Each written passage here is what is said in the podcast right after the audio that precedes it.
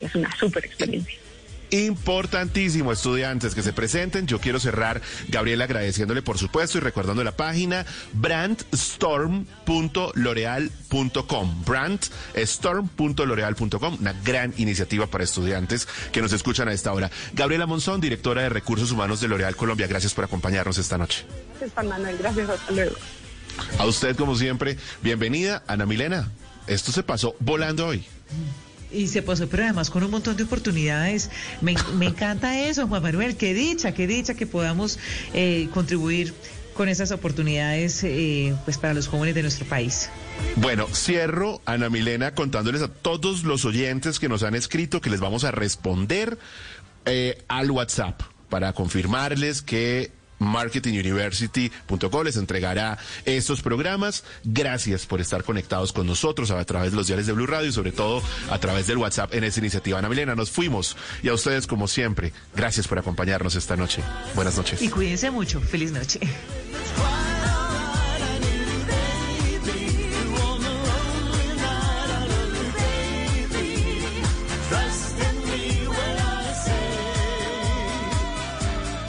Hoy en Blue Radio. Amigos de Blue Radio, los saluda Sara Corrales para contarles que estaré para todos ustedes esta noche, después de las 10 de la noche, en Bla Bla Blue. Vamos a hablar de todo, porque en las noches la única que no se cansa es la lengua. Ya sabes, nos hablaremos esta noche después de las 10 en Bla Bla Blue. Bla Bla Blue. Porque ahora te escuchamos en la radio. Blue Radio y bluradio.com. La nueva alternativa. Voces y sonidos de Colombia y el mundo en Blue Radio y bluradio.com, porque la verdad es de todos. 10 de la noche, dos minutos. Es momento de actualizar las noticias en Blue Radio.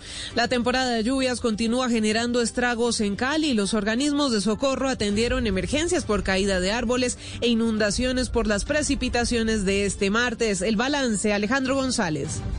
En las últimas horas se registraron fuertes lluvias en Cali con vientos y tormentas eléctricas que ocasionaron caídas de árboles, inundaciones de vías y deslizamientos de tierra en zona de ladera. El balance de las afectaciones los entregó el cabo Marco Gómez, coordinador del Centro de Operaciones de Bomberos de la capital del Valle. Ocasionando la caída de 12 árboles en la ciudad. Tuvimos inundaciones en más de 15 barrios de la ciudad de Santiago de Cali. Tuvimos dos deslizamientos en la parte de la comuna 20 de la ciudad de Cali y la comuna 18. En el centro de la ciudad los bomberos también atendieron una emergencia donde una mujer cayó en un hueco en medio de una vía, al, al parecer por la falta de la tapa de una alcantarilla. Y el cuerpo de bomberos de Medellín atendió el desplome de una vivienda al nororiente de la ciudad. Dos personas resultaron heridas. ¿Qué más dicen las autoridades? Susana Paneso.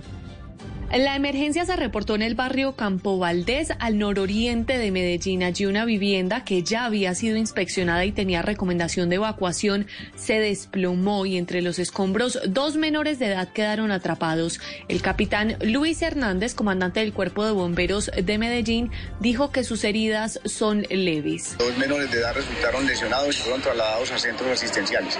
En este momento el equipo técnico y el equipo social del DAGRED están atendiendo a las familias en todos los requerimientos que tienen relacionados con la emergencia. En las últimas horas los bomberos han atendido cinco inundaciones y dos deterioros estructurales por cuenta de las intensas lluvias registradas en la capital antioqueña. Y el ministro de Salud, Fernando Ruiz, reconoció que por cuenta de las dificultades climáticas en algunas zonas del país, se han presentado demoras en la aplicación de las vacunas contra el COVID-19. Kenneth Torres. Durante la presentación de un informe sobre el plan de vacunación en el Senado de la República, el ministro de Salud, Fernando Ruiz, reconoció que se han presentado retrasos en la entrega de las vacunas por algunos factores ajenos a la logística, afectando que lleguen a tiempo las dosis en algunas regiones del país. Han habido situaciones especiales en las cuales hemos tenido eventos que por tiempo no han permitido la llegada de aviones con vacuna en el día presupuestado y esto ha ocasionado seguramente demoras a departamentos, casos como el de Nariño donde el acceso ha sido difícil. Asimismo señaló que para la entrega de los insumos en algunas zonas de difícil acceso han tenido que acudir a la fuerza pública para el cuidado de personal y logística para la entrega a tiempo de las vacunas a las zonas que lo requieren. 10 de la noche, cuatro minutos, en el municipio del Carmen de Bolívar, un, un, joven resultó herido en medio de un procedimiento de la Armada Nacional. La víctima, al parecer, agredió a un soldado y recibió un disparo, hechos que son eh, objeto de investigación ahora. La Armada abrió esta investigación y pues la historia la tiene Dali Orozco. En un video quedó registrado el momento en el que un joven resultó herido en medio de un procedimiento de la Infantería de Marina en el barrio Nariño del municipio del Carmen de Bolívar. En las imágenes se observa cómo el joven de 25 años que resultó herido intenta agredir a uno de los uniformados en confusos hechos y tras un disparo, al parecer de uno de los soldados, este cae al piso.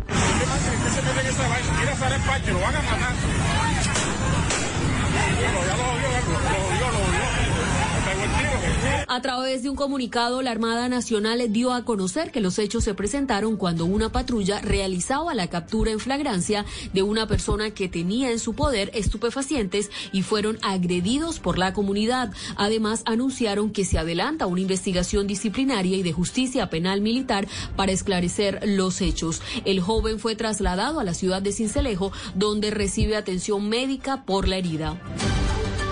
Y Bogotá planea hacerle frente a la delincuencia con cámaras que usen técnicas de reconocimiento facial y de placas de carros y motos hurtadas. Estefanía Montaño.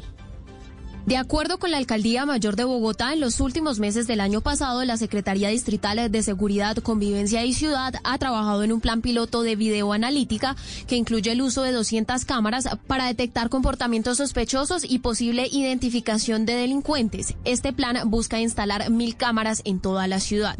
El propósito de la alcaldía es reforzar la vigilancia que ya se realiza con 6.380 cámaras que tienen conexión a distintos sectores públicos y privados, pero esta vez el agregado sería el uso de herramientas de videoanalítica que usan técnicas de reconocimiento facial, reconocimiento de placas de carros y motos hurtadas y también la identificación rápida de comportamientos de personas con base en información básica sobre el tipo de sexo o la forma en la que están vestidos y cómo se movilizan. Para ejecutar este proyecto, la alcaldía está preparando un convenio con la Registraduría Nacional y con la Policía también nacional para acceder a información para las cámaras de identificación facial. Y con el funcionamiento de estas cámaras se espera que se reduzcan los tiempos para que se identifique y se judicialice a los delincuentes y también para tener una anticipación de los hechos delictivos mediante la generación de alertas. Y en noticias internacionales, la embajadora de Colombia en México, Patricia Cárdenas, se reunió con los funcionarios del Instituto Nacional de Migración y de la Secretaría de Relaciones Exteriores de México para hablar de las denuncias de ciudadanos colombianos que dicen haber recibido malos tratos a su ingreso a territorio mexicano. Roberto Domínguez de la cadena aliada Azteca Noticias tiene el reporte desde la Ciudad de México y nos encontramos en las instalaciones del Aeropuerto Internacional de la Ciudad de México. Y es que esta mañana la embajadora de Colombia en México, Patricia Cárdenas, visitó estas instalaciones y tuvo una reunión de trabajo con funcionarios del Instituto Nacional de Migración y de la propia Secretaría de Relaciones Exteriores de México. Y esto fue lo que nos comentó. Denuncian eh, las condiciones en las cuales se permanecen en las salas de inadmisión, denuncian eh, tratos, pero digamos que esperemos que todo eso vaya a mejorar con, con esta visita y con las gestiones que hemos hecho y con el apoyo de tanto del Instituto de Migración como de la Secretaría de Relaciones Exteriores. Esta es la primera visita que realiza la embajadora de Colombia, Patricia Cárdenas, a las instalaciones de este aeropuerto de la Ciudad de México. Entre las cosas que se acordaron justamente en esta reunión es pues que se van a mantener reuniones semanales de seguimiento para examinar los avances en la situación del ingreso de los viajeros colombianos a nuestro país. Yo soy Roberto Domínguez de Azteca Noticias, reportamos para Noticias Caracol. Y en la información deportiva, el Deportes Tolima dio el golpe sobre la mesa con goleada al Cali y se puso cerca de alcanzar la siguiente ronda de la Copa Sudamericana. Cristian Marín. Con goles de Luis Miranda, Sergio Mosquera y Hamilton Campas, el Deportes Tolima dio un golpe sobre la mesa y se impuso tres goles por cero en la ida de la fase preliminar de la Copa Sudamericana frente al Deportivo Cali. Goleada estrepitosa para el cuadro azucarero que no ha logrado levantar vuelo en sus últimos compromisos y no ha logrado ganar, algo que preocupa a toda su afición. Al término de los 90 minutos, Alfredo Arias, técnico del equipo azucarero y el balance del partido. En los primeros minutos yo creo que hicimos un buen partido, estábamos desgastando a Tolima, Tolima no nos podía hacer daño, le estábamos, nos defendíamos bien con la pelota, que era el plan. y tuvimos dos errores muy, muy, muy pronunciados que ocasionaron los, los dos remates primero del arco que nos convirtieron dos goles. Deportes Tolima dio su cuota inicial para seguir en carrera en la Copa Sudamericana que este año implementa como novedad la fase de grupo. La vuelta será el próximo 4 de abril en el Coloso de Palmaseca. Ampliación de estas y otras noticias en blurradio.com. Ya llega Bla Bla Blue, conversaciones para gente despierta. A esta hora, Interrapidísimo entrega lo mejor de ti. En Blue Radio son las 10 de la noche con 10 minutos en Bla Bla Blue. Nos sentimos orgullosos de seguir entregando lo mejor de Colombia, su progreso. Viajamos por Colombia,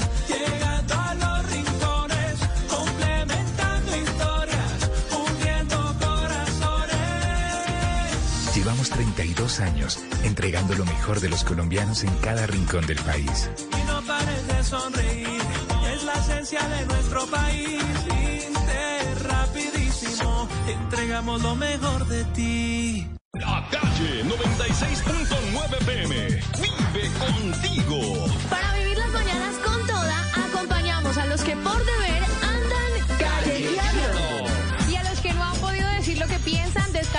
permite hablar sin pelos en la lengua. Y así todos los bares estén cerrados, para eso está Barra Libre, para divertirnos. Estamos seguros de que pronto estaremos juntos de desmadre. Escucha la calle 96.9 PM.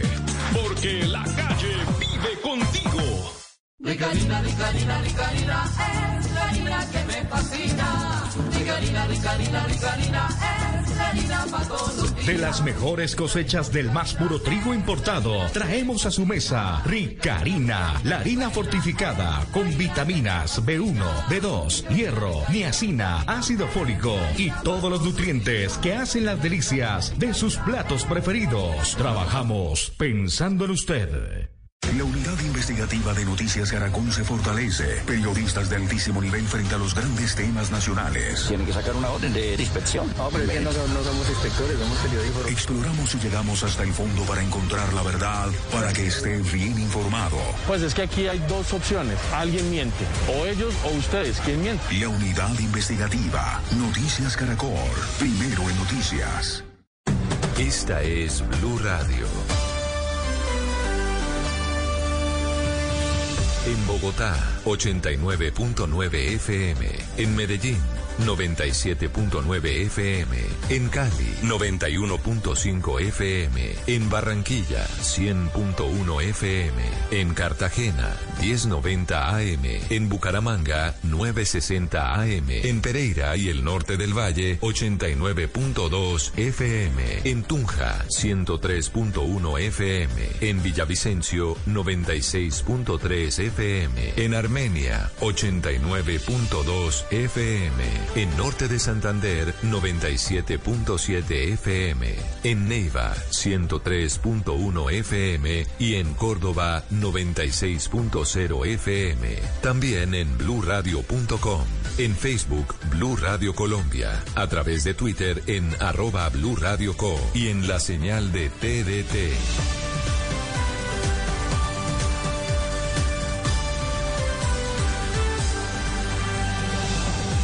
Radio, la nueva alternativa. Hoy en Blue Radio. Amigos de Blue Radio, los saluda Sara Corrales para contarles que estaré para todos ustedes esta noche, después de las 10 de la noche, en Bla Bla Blue. Vamos a hablar de todo, porque en las noches, la única que no se cansa es la lengua. Ya sabes, nos hablaremos esta noche después de las 10 en Bla Bla Blue. Bla Bla Blue. Porque ahora te escuchamos en la radio, Blue Radio y bluradio.com. La nueva alternativa. ¿Qué se requiere para una buena conversación? Un buen tema, un buen ambiente, buenos interlocutores, preguntarles a los que saben y dejar que todos expresen su opinión. Cada noche encontraremos los ingredientes necesarios para las mejores conversaciones en Bla Bla Blue. La manera ideal de terminar el día y comenzar uno nuevo. Aquí comienza Bla Bla Blue. Conversaciones para gente despierta. En vivo, desde el estudio principal de Blue Radio, en Bogotá, Colombia. Aquí está Bla Bla Blue. Buenas noches. Muy buenas noches, estamos en vivo, 10 de la noche, 14 minutos en Colombia. Muy buenas noches, bienvenidos a Bla Bla Blue. Siempre vamos de lunes a jueves de 10 de la noche a 1 de la mañana. Siempre en la primera hora, invitados de lo bueno. Esta noche, invitada de lujo. Yo me bañé dos veces, me cambié tres y me mandé a arreglar la barba para la entrevista, ¿no? Y eso que estamos en radio. Estamos en radio. Bueno, Sara Corrales ya está aquí. Ya la vamos a presentar. Y después de las de la entrevista, después de la entrevista del contacto con Sara Corrales, pues vamos a resolver esta pregunta. ¿Qué tienen que ver las redes sociales con los derechos humanos? Esa pregunta la va a resolver José Fernando Flores, que es PhD en ciencia política y columnista de la revista Semana. Estar aquí para todos ustedes, claro. Aquí hablamos todos. Muchas gracias. Aquí hablamos todos y hablamos de todo, así que los invitamos a que se unan a estas conversaciones a través del 316-692-5274, la línea de bla bla bla que ya está abierta si quieren saludar a nuestra invitada, hacer preguntas, bienvenidos. Entonces, vamos a acompañarlos hasta la una de la mañana, ya estamos listos. Y antes de presentar a nuestra bellísima invitada, se ilumina el escenario número 2 de Bla Bla para darle la bienvenida a Silvestre Angón y Nati Natasha. Bienvenidos a Bla Bla.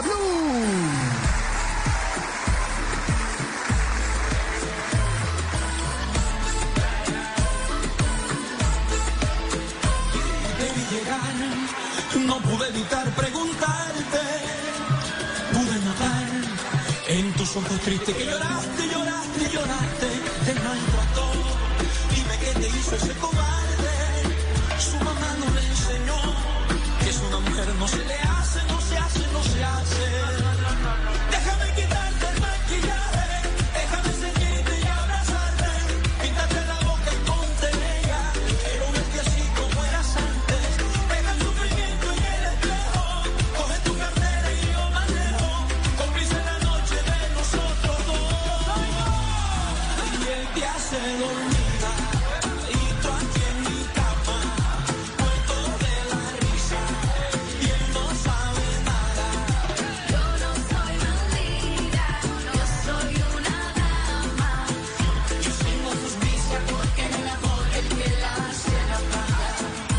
te hace dormida, pero no, está muy despierta esta noche. Aquí está en Bla Bla Blue. Me confirman que ya está li- lista nuestra invitada. Nuestra invitada esta noche es más completa que el cuerpo de bomberos de Nueva York, me dicen. Eh, recibamos con un fuerte aplauso a la bellísima, talentosa actriz, modelo, bailarina, la bellísima Sara Corrales. Bienvenida a Bla Bla Blue. Buenas noches.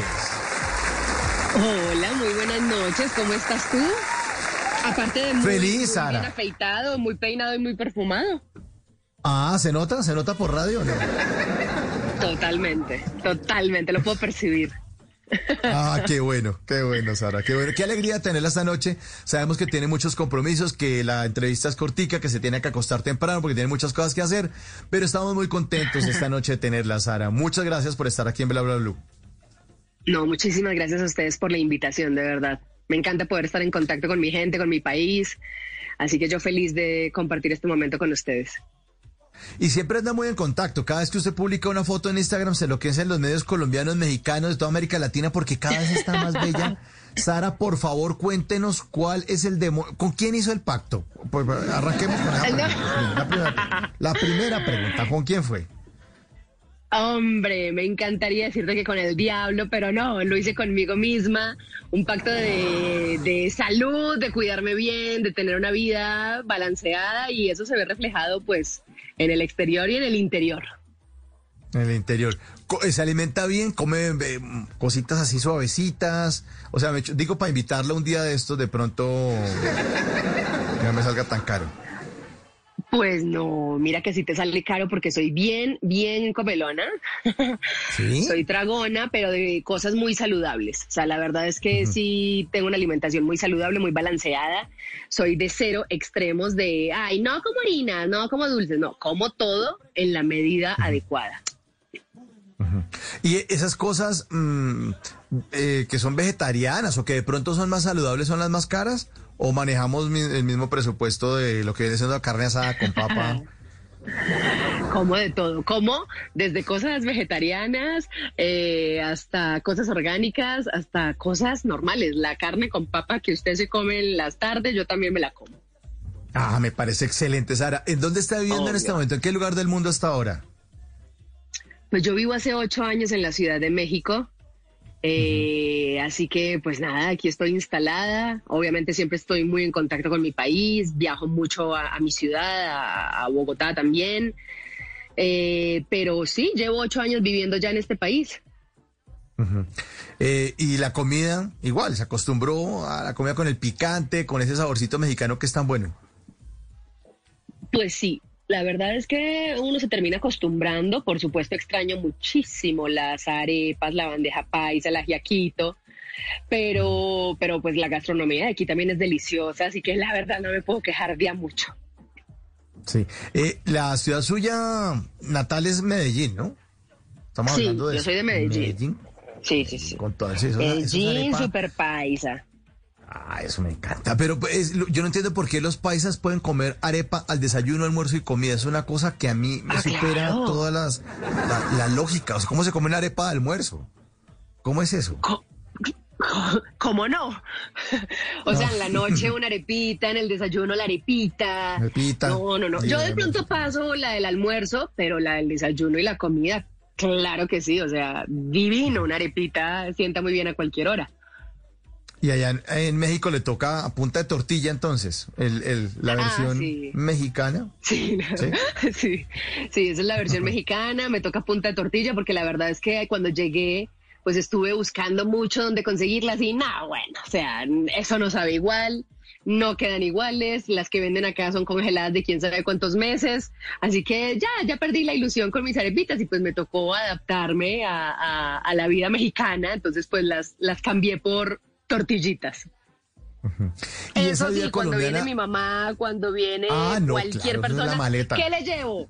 Aguardiente y yo, Mm. ¿qué aguardiente ni que nada? Tráigame arepas. Co- Ah, no, Y me aguardiente no, cargamento. No, y, y aguardiente mira no que- manejamos, eh, eh, no, ya no.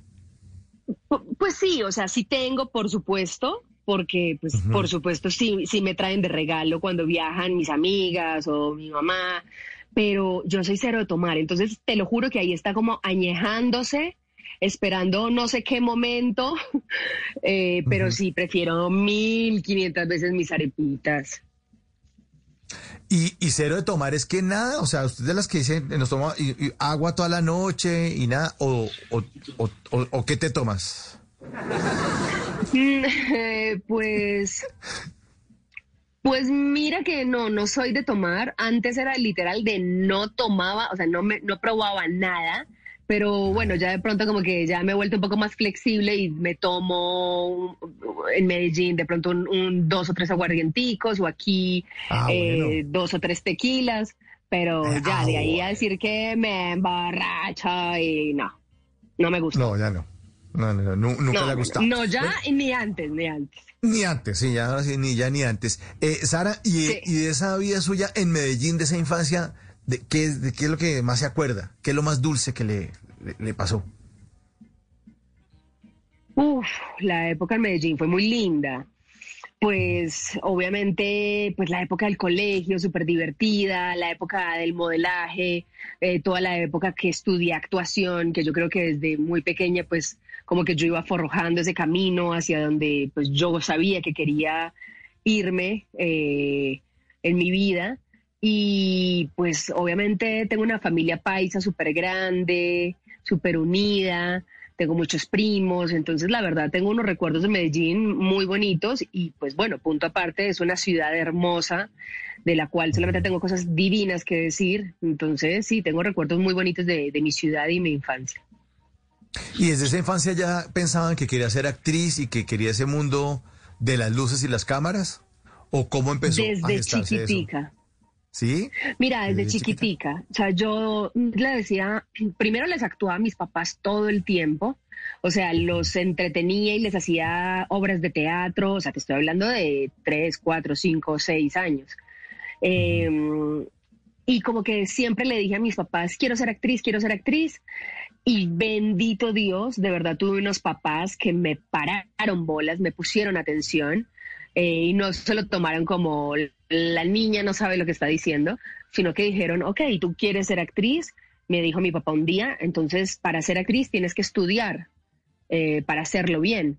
Eh, te voy a apoyar y te voy a meter a clases de actuación y desde muy pequeña empecé a hacer toda mi carrera de actuación y estudié por seis, siete años eh, constantemente todo lo que tiene que ver con la actuación. Para cuando llegué a protagonistas, pues yo ya tenía una carrera avanzada, ya había hecho obras de teatro, eh, ya había trabajado mucho como en todo lo que es la actuación y bueno, ahí ya fue clarísimo que fue a lo que me dediqué el resto de la vida.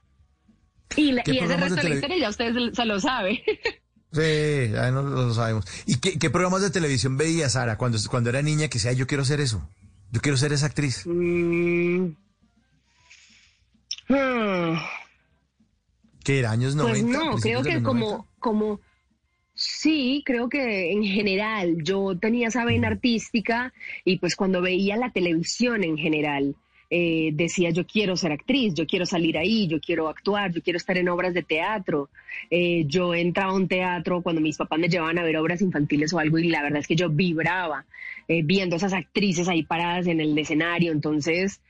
Pues sí, creo que en general la actuación en sí me llamaba mucho la atención desde pequeña. Pero entonces en esos principios de los 90 que le tocó ver vuelo secreto. Eh, ¿qué Claro, ese claro.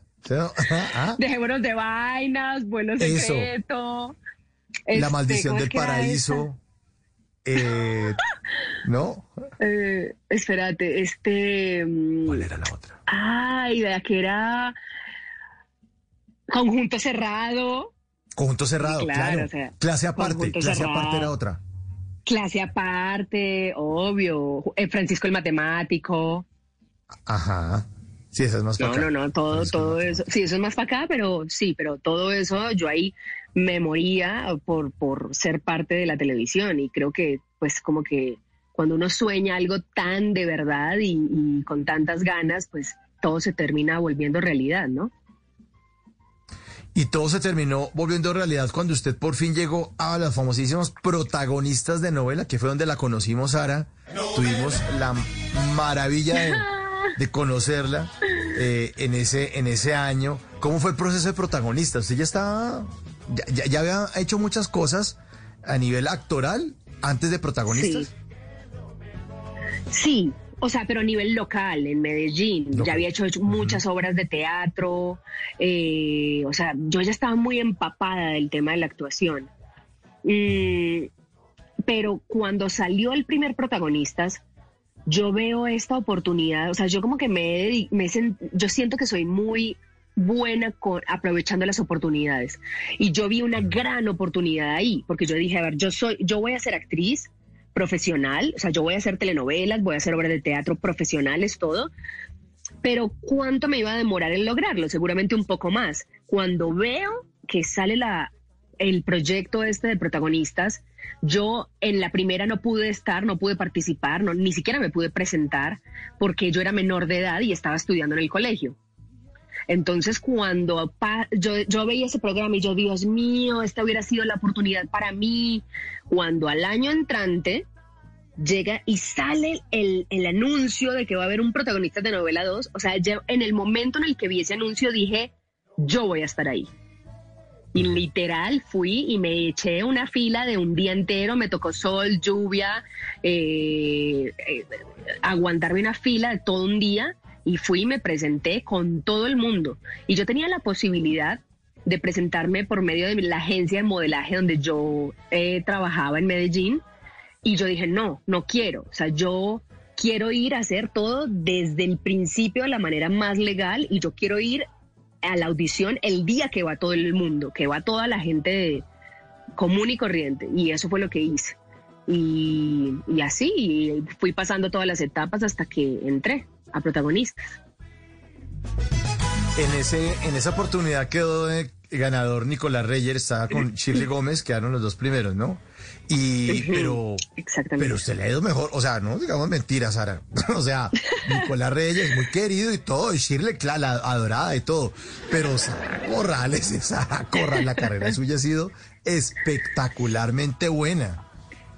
Sí, yo la verdad me, me siento muy feliz y muy orgullosa del el proceso que he tenido durante todos estos años. Gracias a Dios nunca he parado, siempre he estado grabando una novela tras otra o una película o obras de teatro. O sea, la verdad yo me siento muy, muy afortunada. Y ¿sabes qué es lo que creo? Que con el tiempo se puede ver quién de verdad tenía ese sueño. O sea, porque ahí llegamos todos y podemos ganar o podemos salir de primeros o en la mitad del concurso, no importa. Pero en el, en el ruedo es cuando te das cuenta de verdad de quiénes eran los que queríamos esto con el corazón. O sea, quiénes se tomaban en serio esto. Y yo me lo tomé, o sea, yo, yo me lo tomé en serio desde chiquita. Me entiendes, yo empecé a estudiar esto desde pequeña y yo lo quería hacer. Y bueno, le he metido mucha cabeza a mi carrera, a planear eh, hacia dónde voy, qué quiero hacer con ella, eh, cómo ir manejando, porque soy cero de irme dejando llevar por la corriente como de que la vida vaya decidiendo cómo es mi carrera. O sea, yo he planeado mi carrera paso a paso y me siento muy feliz. O sea, ya he hecho 32 telenovelas, o sea, de verdad ha sido impresionante. O sea, de verdad he hecho películas, he hecho teatro, he hecho giras de teatro por todo México, por todo Estados Unidos, eh, he hecho series, he hecho telenovelas. O sea, la verdad yo me siento súper plena con todo lo que he logrado gracias a, a esa disciplina que me caracteriza. Más alta se puede alcanzar.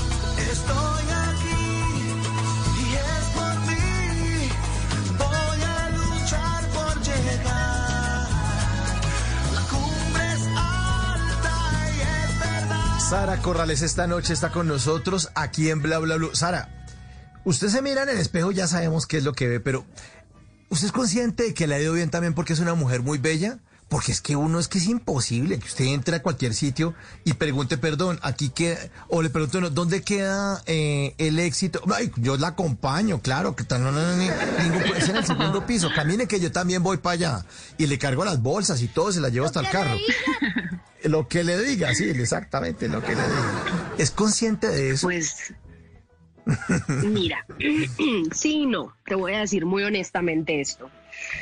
Por supuesto, eh, tener una imagen bonita ayuda para muchas cosas, ¿verdad?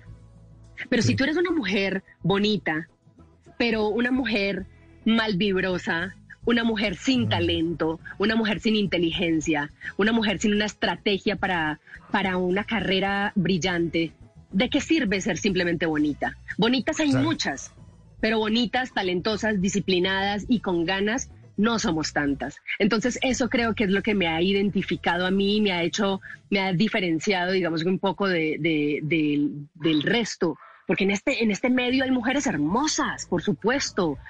O sea, es un mundo con muy lleno de mucha competencia, ¿sí me entiendes? Pero no todo el mundo se toma tan en serio el trabajo y la carrera de- de la actuación. Qué bonitas palabras inspiradoras esta noche con Sara Corrales. Sí, aplauso para Sara. Tiene toda la razón. Porque esas Sí, mujeres no, bonitas, lo, lo único que termina es al lado de un magnate o no sé qué, y se vuelve la mujer adorno de una casa. Y ya. Y ahí se terminó la carrera la- de, de- esa mujer. O sea, y no, no, no, no, fue para ningún lado. Sí, la verdad es que hay que meterle mucha más cabeza, inteligencia, planeación, eh, eh, o sea, y, y- y digamos que yo, pues sí, sí le he dedicado bastante tiempo a querer hacer las cosas bien en mi carrera.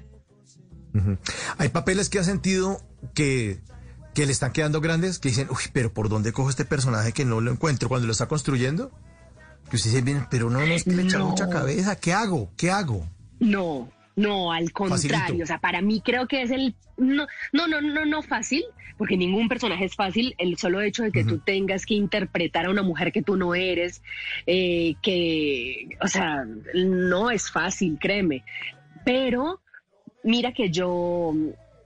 A mí me fascina esa primera etapa de creación del personaje, de yo, o sea, te lo juro que yo soy súper creativa, entonces me encanta dedicarle tiempo a, esa, a ese momento, eh, me encanta estar en contacto con el director o la directora, eh, investigar, planear, me meto y entonces les, yo me meto, por ejemplo, me involucro mucho con el tema del vestuario de mi personaje, de crearle una, un pasado, entonces me encanta escribir, entonces me pongo escribir hojas y hojas y hojas de inventarle una vida, un pasado, una historia, una, una historia y una vida real a los personajes, porque a ti te dan un personaje, pero te dan un personaje que está en un papel, que es plano y que está escrito de la escena para adelante, no tiene un pasado, no tiene una vida, no tuvo una infancia, eso no te lo dan a ti.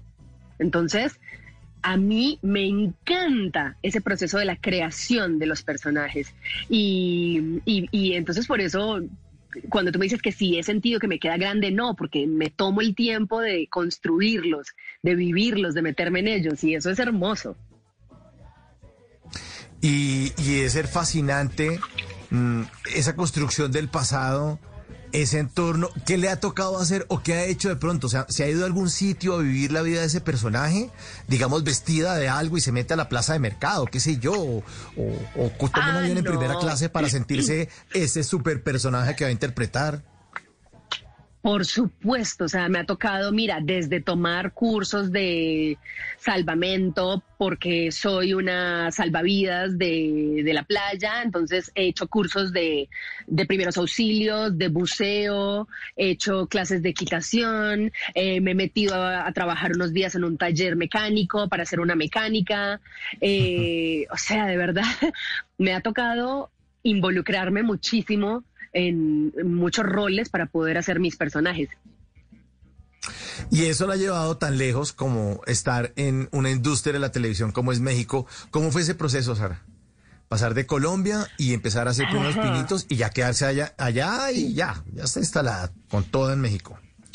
Sí, mira, yo llevaba un tiempo cuando estaba en Colombia, en el 2012, 2000 2011, 2012, estaba yo ya diciendo, bueno, ¿qué, ¿qué, voy a hacer con mi carrera? Porque ya trabajé en todos los canales en Colombia, ya logré lo que, o sea, yo ya había, sentía que yo ya había cumplido un ciclo, estaba cumpliendo un ciclo en Colombia. Y yo decía, bueno, no me gusta sentirme estancada, a mí me gusta estar conquistando nuevos mercados, nuevos canales, nuevas empresas. Y entonces yo empecé a mirar y literal empecé a planear qué posibles países eh, podían ser. Entonces había pensado en Estados Unidos, en Miami específicamente, y había pensado en México, en la Ciudad de México. Eran como mis dos opciones más fuertes. Eh, después de haber estudiado el mercado, por supuesto, las, posibles, las posibilidades que yo tenía como latina, que fuera el mismo idioma, etcétera, etcétera. Y, y entonces estaban mis dos opciones, Miami y México, Ciudad de México. Y empiezo yo a buscar contactos, formas, posibilidades de llegar. Y como que en medio de esa búsqueda, eh, como que se dan cuenta que yo estoy en esas y llega Telemundo y me hace una, un ofrecimiento y me dice, bueno, queremos proponerte que seas Matilde en El Señor de los Cielos, es una serie que vamos a grabar en México. Y yo digo, bueno, pásame el personaje, lo leo y por supuesto, si me gusta, allá estaré. Dicho y hecho lo leo, me enamoré de Matilde y a los 15 días estaba en México ya grabando. Entonces, entonces sí, así empezó mi, mi, mi, historia aquí en México.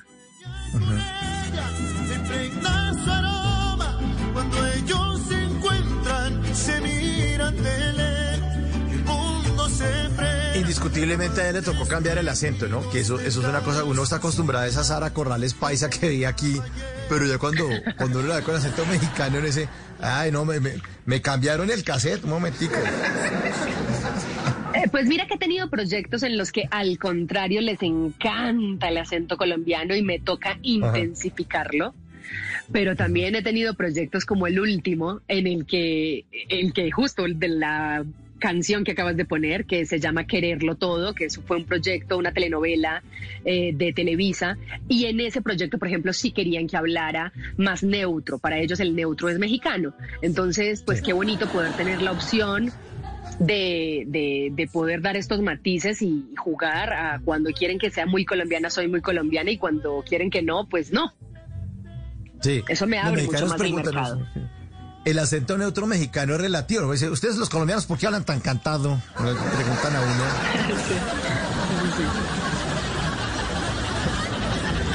Bueno, y entonces... Nuestro acento lo adoran acá, la verdad. O sea, Claro, les no, encanta, se derriten. Sí, sobre todo pues el acento paisa, el acento paisa. Siempre que uno va a cualquier otro sitio, uno es rolo y lo saludan uno de parce en cualquier lado. Y uno no... Bueno, claro que lo- ya ese, ese parce también fue una... Una herencia también de protagonistas de novela, creo yo, porque allá todo el mundo decía, hay una cantidad de países, estos decían parce, parce, parce, y hasta, uy, yo una vez, en serio, Sara, en serio trabajé con un pastuso que decía, ¿qué es lo que está pasando, parce? Y uno no, Ay, Dios mío. Sí, sí, sí, sí, como una, Como una paisa ¿no? como- sí, con una bandeja paisa como con cuy, una vaina rarísima, rarísima, rarísima. rarísima. Bandeja paisa con cuy. Sara, eh, ¿qué le hace falta? ¿Qué le hace falta hacer? Porque usted ya dijo, mire, me gané una cantidad de cosas, el, el- lo- los, los, todos los trabajos en Colombia, los contratos en todos los canales, ya hice de todo. Se ganó además un premio India Catalina eh, por su personaje de Todos quieren con Marilyn, fabulosa Catalina. Osorio. Mm, ¿Qué le está haciendo falta? Ya que esto ya es de Oscar, ¿o por qué? ¿Toca soñar en grande o no? Ay, O un Emmy. Eh, mira, a mí me gustaría, por ejemplo, que tengo como meta hacer cine en México. O sea, eso me encantaría. Eh, y el cine mexicano pues está súper bien a nivel mundial, o sea, de verdad están generando muchísimo eh, producto cinematográfico aquí en este país, entonces me encantaría, o sea, yo ya hice en Colombia, pero me encantaría ser parte del- cine mexicano y creo que eso nos ayudaría muchísimo también a los colombianos que pues una colombiana esté ahí dando guerra ahí en, en el cine mexicano. O sea, ya lo he estado haciendo por muchos años en la televisión mexicana. Me encanta ser la colombiana en México. O sea, la gente de verdad, yo soy súper vocera de, de- de nuestro país, en, en este país. Y, y- y eso me encanta, porque me encanta llevar a, a Colombia en alto y que se den cuenta que de verdad somos mucho más que Pablo Escobar y las series de, de, de- de drogas. O sea, me encanta mostrar el talento de nuestro país. Y, y- y, pues esa es parte como de la misión de las personas colombianas que estamos afuera en el extranjero. Y dentro de esas producciones mexicanas de, de cine, ¿qué le gusta más, la tragedia o la comedia? Lo pregunto porque es que los mexicanos son unos duros para hacer comedias. Los, los mexicanos ya tuvieron a Capulina, al Chapulín Colorado, al doctor Cándido Pérez, a, a Eugenio Derbez. Ya han tenido Sí. demasiado humor. ¿Qué, qué le atrae más, la tragedia o la comedia? Ay, no, a mí me encanta todo. O sea, te lo juro que cuando hago comedia me fascina, no sabes cuánto lo disfruto. Eh, he hecho mucha comedia también en, en- en muchas novelas, entonces conozco el timing, o sea, me gusta mucho y disfruto mucho la, comedia, pero, pero también un- un- unas escenas de drama, eh, por supuesto, unas... O sea, una serie de, de drama me llama muchísimo también la atención.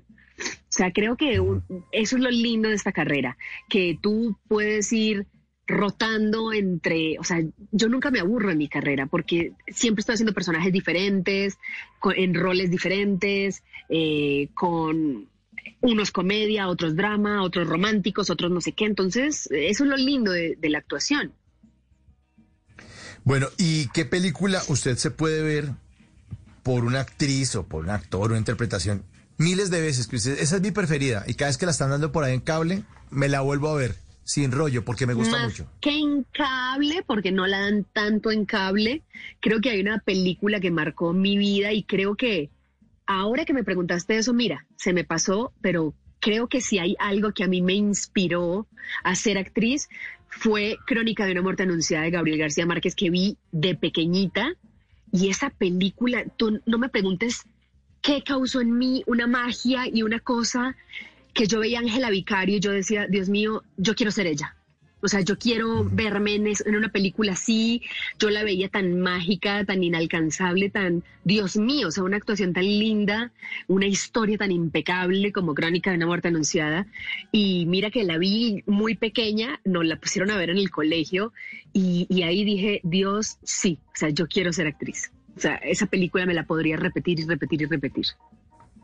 Y de programas de tele que le gusten de series, y dice, oiga, pues que esta serie es buenísima, o que se está viendo ahorita en, en Netflix o en alguna plataforma de las que Eh, Están- Bueno, terminé de ver Vis a Vis, eh, me encantó La Casa de Papel, eh, Breaking Bad. Eh, o sea, no soy mucho de estar pegada viendo series, la verdad, porque la verdad es que ando muy ocupada siempre en las grabaciones. Las, las grabaciones demandan muchísimo, muchísimo tiempo. Pero sí, digamos que esas me encantaron. O sea, mm, me fascinaron. O sea, mu- mu- mucho tiempo necesita para usted mismo. ¿Qué, qué, qué- qué tan cierto es que usted es muy sola, que le gusta la soledad, Sara? Eso es verdad. Mm, dame un segundo, ¿cómo sí que entre, por Perdón. Eh, Cusumbo sola, o sea, sí y no. A ver, ¿cómo explico esto? ¿Se puede decir que soy Cusumbo sola? Si tú lo ves de la siguiente manera. No me da miedo en la soledad. Y cuando he estado sola, o sea, yo vivo aquí sola, toda mi familia está en Colombia, en Medellín, eh, estuve soltera tres años. Entonces, sí, soy sola porque me gusta estar en mi casa, soy súper hogareña, disfruto la soledad, no le tengo miedo, no me da miedo estar conmigo misma, ¿sí me entiendes? Eh, entonces eso puede ser interpretado como que, ay, es sola, o sea, yo no tengo problema en irme a cenar a un restaurante rico sola, no tengo problema en ir a- al cine sola, ¿sí me entiendes? Como que me encanta y disfruto mucho mi soledad también. Pero eso no significa que no me guste estar con gente. Entonces, claro que tengo a mis amigas, mis amigos, amo estar con mi familia. eh, cuando estoy en pareja, pues, soy feliz estando en pareja. Eh, entonces, por eso eh, era como que no sabía cómo explicarte bien ese pedazo. O sea, sí y no. ¿Y viajar sola o acompañada? sola y acompañada. O sea, no tengo ningún problema. Si hay buena compañía, me gusta ir acompañada. Y si no, no tengo ningún problema. Voy sola.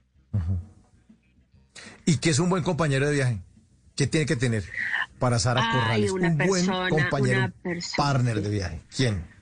Una persona alivianada, una persona que se le mida a los planes, a la aventura, que no sea quejumbrosa, eh, una persona alegre, eh, que le guste conocer, que le guste explorar. Sí, o sea, qué pereza uno ir a un viaje con alguien que no esté en la misma sintonía que uno, ¿verdad? Sí, es importante encontrar la sintonía. Pues esta noche hemos encontrado la sintonía con Sara Corrales en Bla Bla Blue, a quien le agradecemos muchísimo su tiempo porque sabemos que anda muy ocupada, que tiene que madrugar, que ya. Pero mire, queremos mandar un abrazo muy grande desde Colombia. La admiramos, la queremos mucho, siempre. Seguimos muchísimo su carrera, Sara, y esperamos que se vaya por, por esos grandes proyectos que tiene en mente porque de verdad se los merece. Una mujer tan talentosa y tan trabajadora como usted se merece todo, Sara.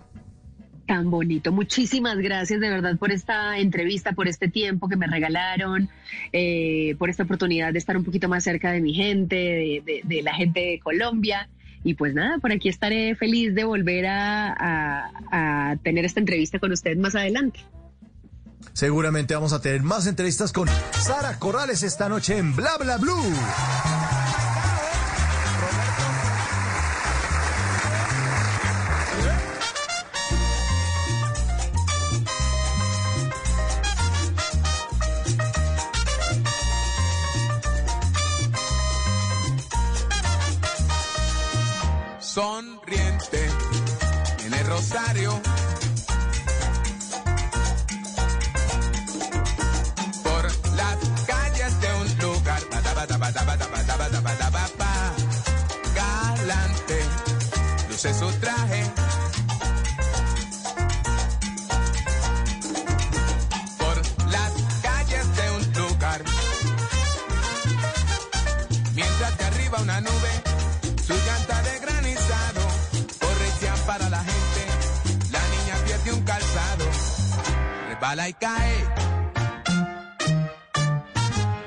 Charcos del mercado.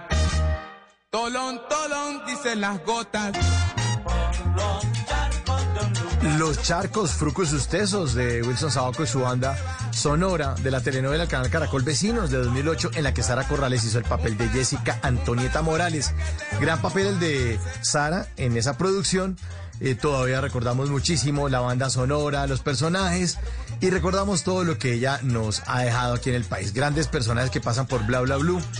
Y vean, ustedes, nuestros queridos oyentes, ahí está ese esfuerzo, esa disciplina.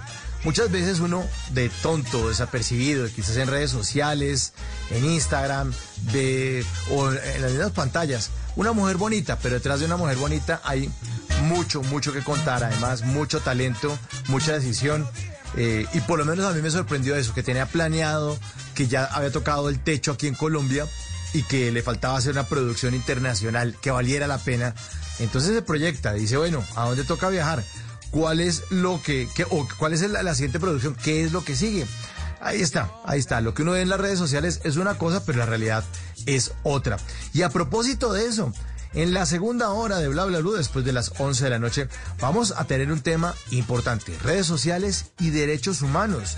Vamos a hacer un pequeño adelante de lo que va a ocurrir. Esta noche está con nosotros José Fernando Flores, que es abogado de la Universidad Externado de Colombia, PhD en Ciencia Política y columnista de la revista Semana. José Fernando, buenas noches, bienvenido a Bla Bla Blue. Hola Mauricio, buenas noches. Muchas gracias por la invitación. Muy contento aquí de repetir con ustedes. Pues muy contento nosotros de tenerlo. Usted nos atiende desde Washington, que ya son allá, tengo entendido, las 11 y 50, ¿no, José? Sí, tenemos una horita más, pero bueno, aquí estoy. Estaba esperándolo, siquiera que nos adelantamos 10 minuticos para no trasnochar tanto.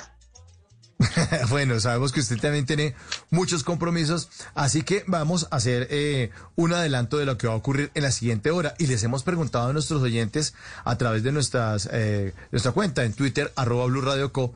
eh, la siguiente pregunta dice, ¿cree que las redes sociales ayudan o perjudican los derechos humanos? Eh, lo leemos con el numeral derechos humanos. Dice que perjudican en un 59,8%, pongámosle 60%, que perjudican los derechos humanos en un 60% y que ayudan en un 40%. Así que, si le parece, José, hacemos un pequeño adelanto de lo que vamos a hablar con, con usted en la siguiente hora. Claro, claro que sí. Pues ese es un muy buen punto de partida, Mauricio. Ahora, yo no sé de dónde sale el cálculo tan exacto, me gustaría conocer el modelo estadístico, pero, pero yo creo que ahí inicia la discusión. La discusión puede arrancar de ver si realmente las redes sociales están mejorando o empeorando las cosas en materia de derechos humanos. Y no solo en materia de derechos humanos, sino en materia de democracia, en materia de política y en el mundo en general son una tecnología y usted sabe que todas las tecnologías tienen tanto de bueno como de malo. Las disrupciones tecnológicas tienen esa característica y lo interesante es avanzar en el análisis pues de manera equilibrada para advertir tanto las ventajas y oportunidades como los riesgos y desventajas, yo creo, de cualquier tecnología. Pues eh, esta encuesta apenas es una encuesta eh, casual, pues puesta en nuestra, en nuestra cuenta de Blue. No tiene la rigurosidad de la estadística, del universo. Simplemente son personas que son internautas que están conectados hasta ahora y responden eso. Dice que perjudican en un 60% este tema de los derechos humanos. Y quien creyera, además me atrae mucho este tema, eh, José y oyentes, porque pareciera que estos dos universos estuvieran despegados. Pero cuando dice derechos humanos en redes sociales, ¿cómo así? ¿Eso, eso de qué se trata, José? Claro.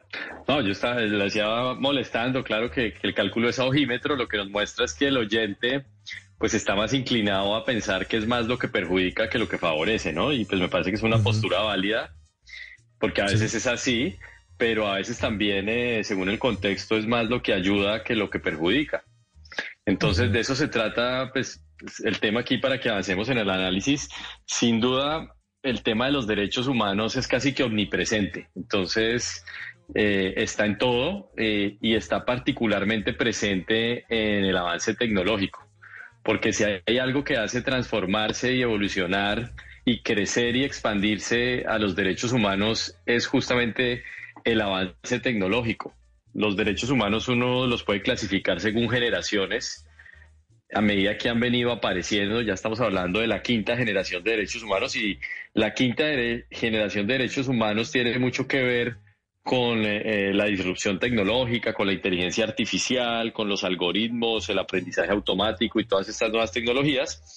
Y las redes sociales pues hacen parte eh, y penetran toda la discusión en torno sobre todo a la cuarta y la quinta generación de derechos humanos. Entonces, digamos que cuando aparece una nueva tecnología, eh, la primera reacción que se debe producir en las sociedades viene de parte del derecho, porque las nuevas tecnologías llegan para traer nuevas ventajas, nuevas oportunidades, pero también vienen acompañadas de nuevos peligros, de nuevos riesgos que hay que mitigar y prevenir. Y la herramienta que utilizan las sociedades para eso es fundamentalmente el derecho. Entonces, cuando decimos avance tecnológico, necesita, necesariamente vamos a hablar de, de derechos humanos. Algo importante aquí para dar un poquito de contexto, yo creo es tratar de analizar pues cuál fue el avance tecnológico tan importante que vehicularon las redes sociales, porque las redes sociales realmente generaron una transformación muy importante de lo que es eh, eh, el campo de construcción de la comunicación y la opinión pública. Entonces, eh, yo creo que uno puede partir de ahí. Una cosa era el mundo antes de las redes sociales y otra lo ha venido siendo después. Es algo similar a lo que ocurrió cuando Gutenberg inventó la imprenta hacia 1450. En ese momento, eh, el tema de difundir conocimiento a escala masiva estaba muy restringido, conocimiento escrito, porque era reservado para los reyes y para los nobles que podían pagar amanuenses, escribanos, monjes, que reprodujeran los libros, que eran un bien eh, de lujo en esa época por lo costoso que era producirlos. Cuando llegó la imprenta, esto se masificó y lo que está ocurriendo con las redes sociales cuando llegaron es que llevaron la capacidad de difusión de la información masiva a otro nivel, rompiendo un paradigma que estaba monopolizado por los gobiernos y los medios de comunicación masiva. Esa es un poco la disrupción tecnológica así resumida que representan las redes sociales. Bien importante entender eso que usted nos está explicando porque eh, uno, pues que sea en otra época, entonces uno el libro en la mano, eh, la posibilidad de ir a una institución a educarse, de tener información a través de los textos, de la literatura, de los ensayos. Y eso, como usted lo menciona, cambió definitivamente eh, la posibilidad de que el ser humano empezara a ahondar o a llegar a ciertas estancias de, de, de, su vida, de su entorno, de analizar su realidad y de levantar la mano y decir, no estoy de acuerdo, sí estoy de acuerdo. Y quizás también eso, como la, la imprenta de Gutenberg, hizo que se revolucionara el, mundo y que la humanidad cogiera para otro lado. Qué importante que usted haga esa similitud con lo que ocurre con las redes sociales, que es la democratización. Ahora cada uno puede hacer una emisora en su casa y puede hacer un noticiero en su casa y eso era algo que era exclusivo, en ese caso, de los medios de comunicación. Así es, así es. El símil yo creo que ilumina mucho la discusión. Si quiere, continuamos con él, que me parece que, es bastante didáctico. Fíjese que cuando llegó la, la imprenta, pues pasaron cosas muy buenas. Pasaron cosas como que, por ejemplo, la gente empezó a alfabetizarse y se produjo pues una revolución cultural sin precedentes en todo el mundo. Entonces, eh, esto alfabetizó a la gente, le dio acceso a mayor información, educó al mundo de alguna manera, hizo que el conocimiento escrito transitara, circulara de manera más fluida y más barata, pero también trajo inconvenientes. Ah, en la medida en que el, conocimiento circulaba más fácilmente, también el adoctrinamiento circulaba más fácilmente y el fanatismo. El fanatismo sobre todo de las religiones, de los grandes monoteísmos para esa época, esa es la época de las cruzadas y toda la muerte y toda la violencia que implicaron. Entonces, fue, eh, fue muy similar el fenómeno. Como era una tecnología disruptiva, tuvo una faceta positiva, pero también tuvo una faceta negativa. Y es lo que advertimos hoy con esta nueva imprenta, esta imprenta digital que son las redes sociales, que en un comienzo pues trajo muchas ventajas. Acuérdense de lo que pasó con la primavera árabe, que despertó un optimismo de desbordado como mecanismo de control social y ciudadano sobre las dictaduras. Entonces ahí coronamos las redes sociales de nuevos vehículos de la verdadera democracia, eh, armas en poder de los ciudadanos. Fue como la, primera parte de la historia, pero luego entonces empezamos a advertir eh, la fase negativa, los peligros, y entonces viene ya el tema de las fake news, la posverdad, el triunfo de Trump, el triunfo del Brexit y toda esta serie ya de consecuencias y efectos negativos en los que estamos inmersos en este momento en el cual pues hay mucho pesimismo en torno a las redes sociales. Digamos que el péndulo oscila entre los optimistas tecnológicos, el desbordado optimismo tecnológico y los catastrofistas tecnológicos, que es la otra, la otra cara opuesta a la moneda. Yo creo que realmente eh, la verdad está en la mitad. Es decir, hay, hay, que analizar tanto lo bueno como lo malo y, y, tratar como de entender realmente qué está pasando con las redes sociales en materia de derechos humanos, pero en general. Pues de eso estaremos hablando justamente después de voces y sonidos. Ya está listo Javier Segura con toda la información, la actualización de las noticias más importantes de Colombia y el mundo aquí en Blue Radio. Esto es Bla Bla Blue y después de voces y sonidos seguiremos hablando de este tema que es bien, bien importante. Los derechos humanos y las redes sociales. Un análisis eh, bien contado para todos ustedes, porque aquí en Bla Bla Blue hablamos todos y hablamos de todo. Ya regresamos.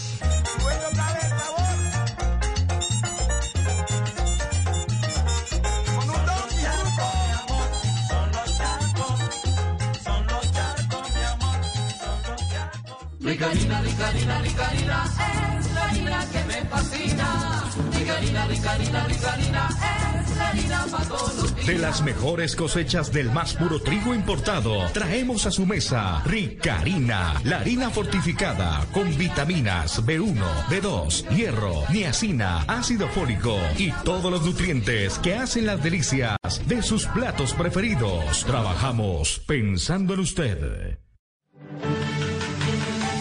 Titanes en educación son imparables.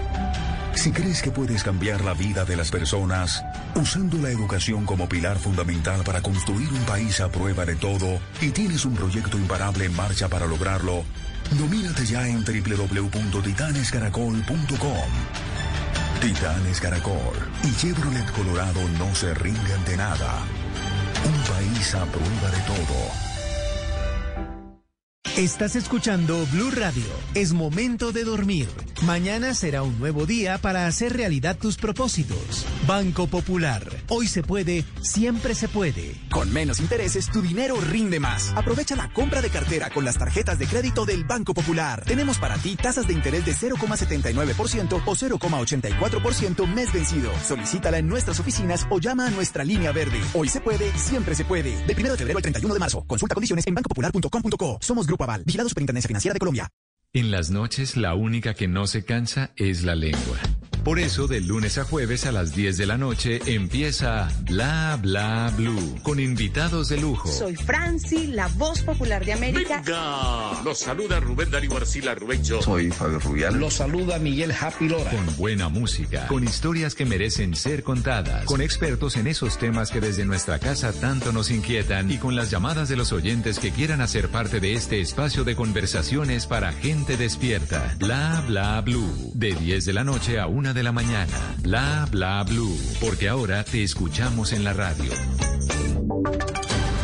Voces y sonidos de Colombia y el mundo. En Blue Radio y bluradio.com.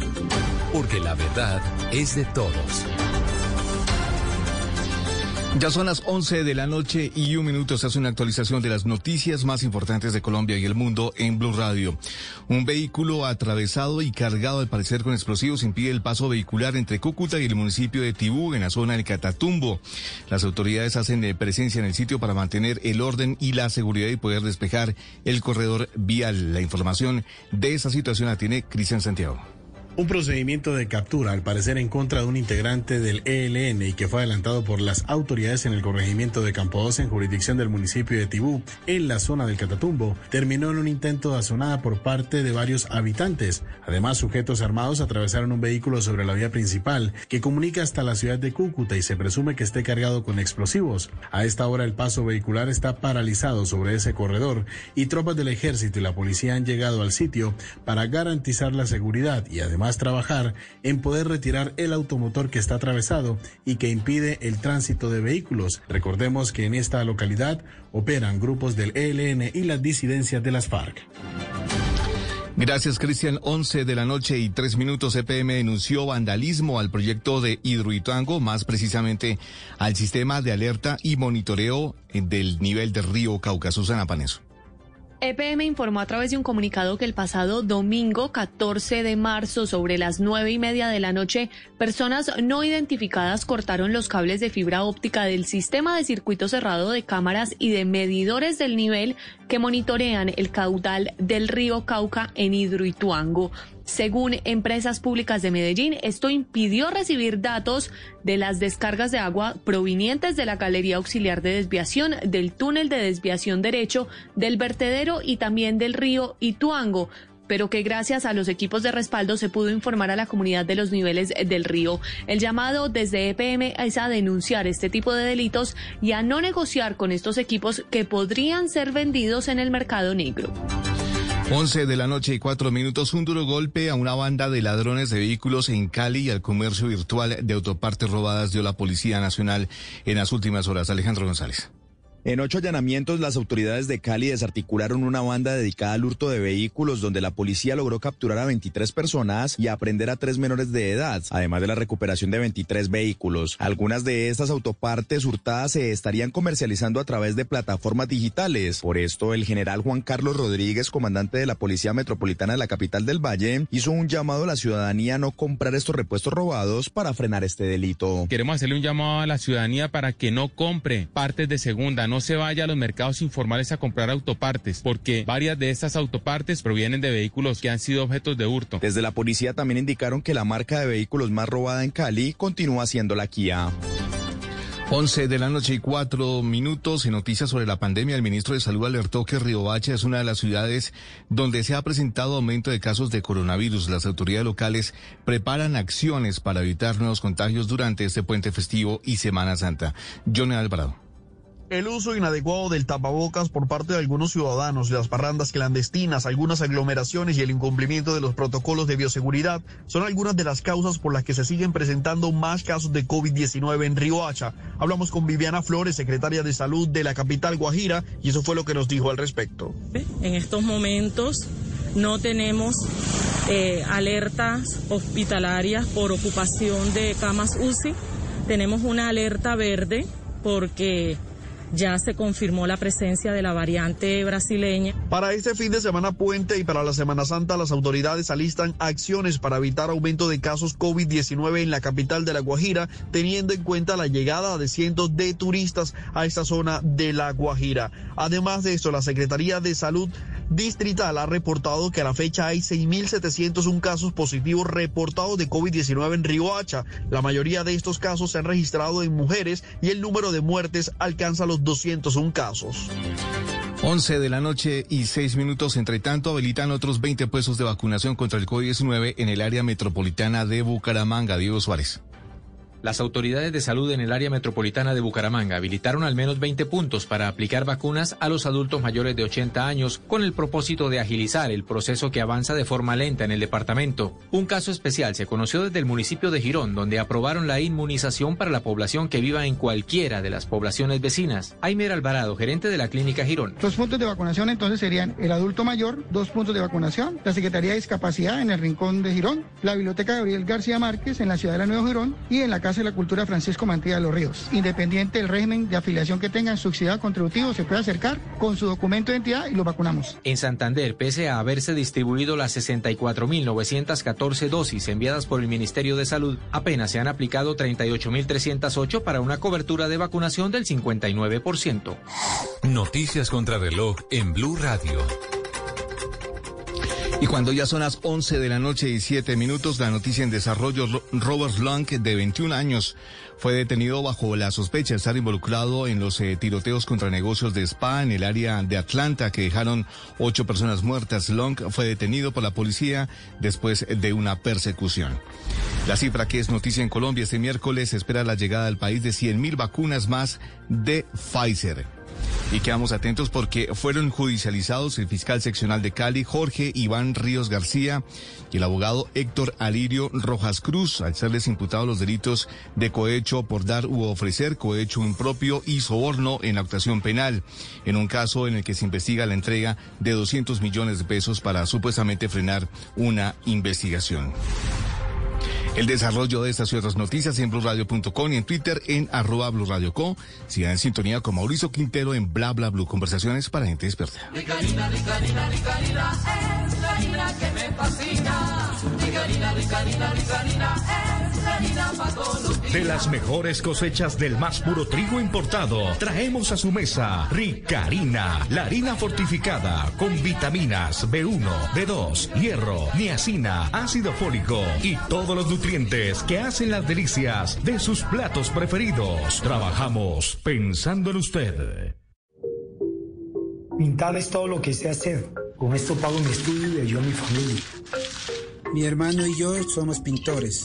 Es una tradición de mis antepasados indígenas. ¿De qué color son tus sueños? Pronto verás al país con otros ojos. Alcalde Jorge Iván? La moto que estrellaron, ¿qué se le dañó, alcalde? No, eso solo se le afectó el guardabarros delantero que por cierto quedó como un partido al que quiero mucho, el Polo.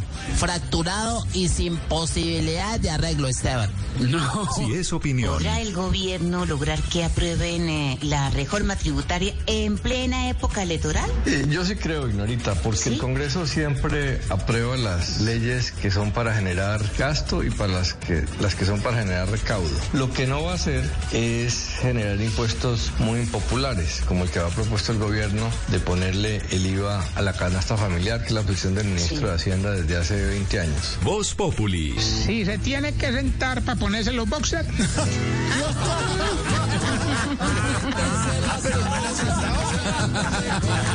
De lunes a viernes desde las 4 de la tarde. Si es opinión y humor, está en Blue Radio, la nueva alternativa. Estás escuchando Blue Radio. Termina el día con una actividad que disfrutes como leer o escuchar música. Es tiempo de cuidarnos y querernos. Banco Popular. Hoy se puede, siempre se puede. En la Feria Positiva, Feria Popular Digital para Pensionados del Banco Popular, encuentras actividades divertidas, tasas especiales en la oferta diamante, descuentos en comercios aliados, la oportunidad para participar por un Volkswagen Voyage 2020 y muchos premios más. Ingresa ya a feriadiamante.com y conoce todo lo que tenemos para ti. Hoy se puede, siempre se puede. Banco Popular. Somos Grupo Aval. Vigilado Superintendencia Financiera de Colombia. Productos sujetos a términos y condiciones de uso. Vigencia del 14 de diciembre de 2020 al 30 de abril de 2021. Autoriza con juegos. En las noches, la única que no se cansa es la lengua. Por eso, de lunes a jueves a las 10 de la noche empieza Bla Bla Blue con invitados de lujo. Hola, soy Marcela Carvajal. Los saluda Julio Alberto Ríos, Julio Profe, el youtuber. Los saluda Ever Vargas. Saluda Mari Jimena Duzán. Saluda el Cerrito Negro. Les habla Jaro el trompetero. Les habla Alfredo Gutiérrez. Con buena música, con historias que merecen ser contadas, con expertos en esos temas que desde nuestra casa tanto nos inquietan y con las llamadas de los oyentes que quieran hacer parte de este espacio de conversaciones para gente despierta. Bla bla blue. De 10 de la noche a 1 de la mañana. Bla bla blue. Porque ahora te escuchamos en la radio.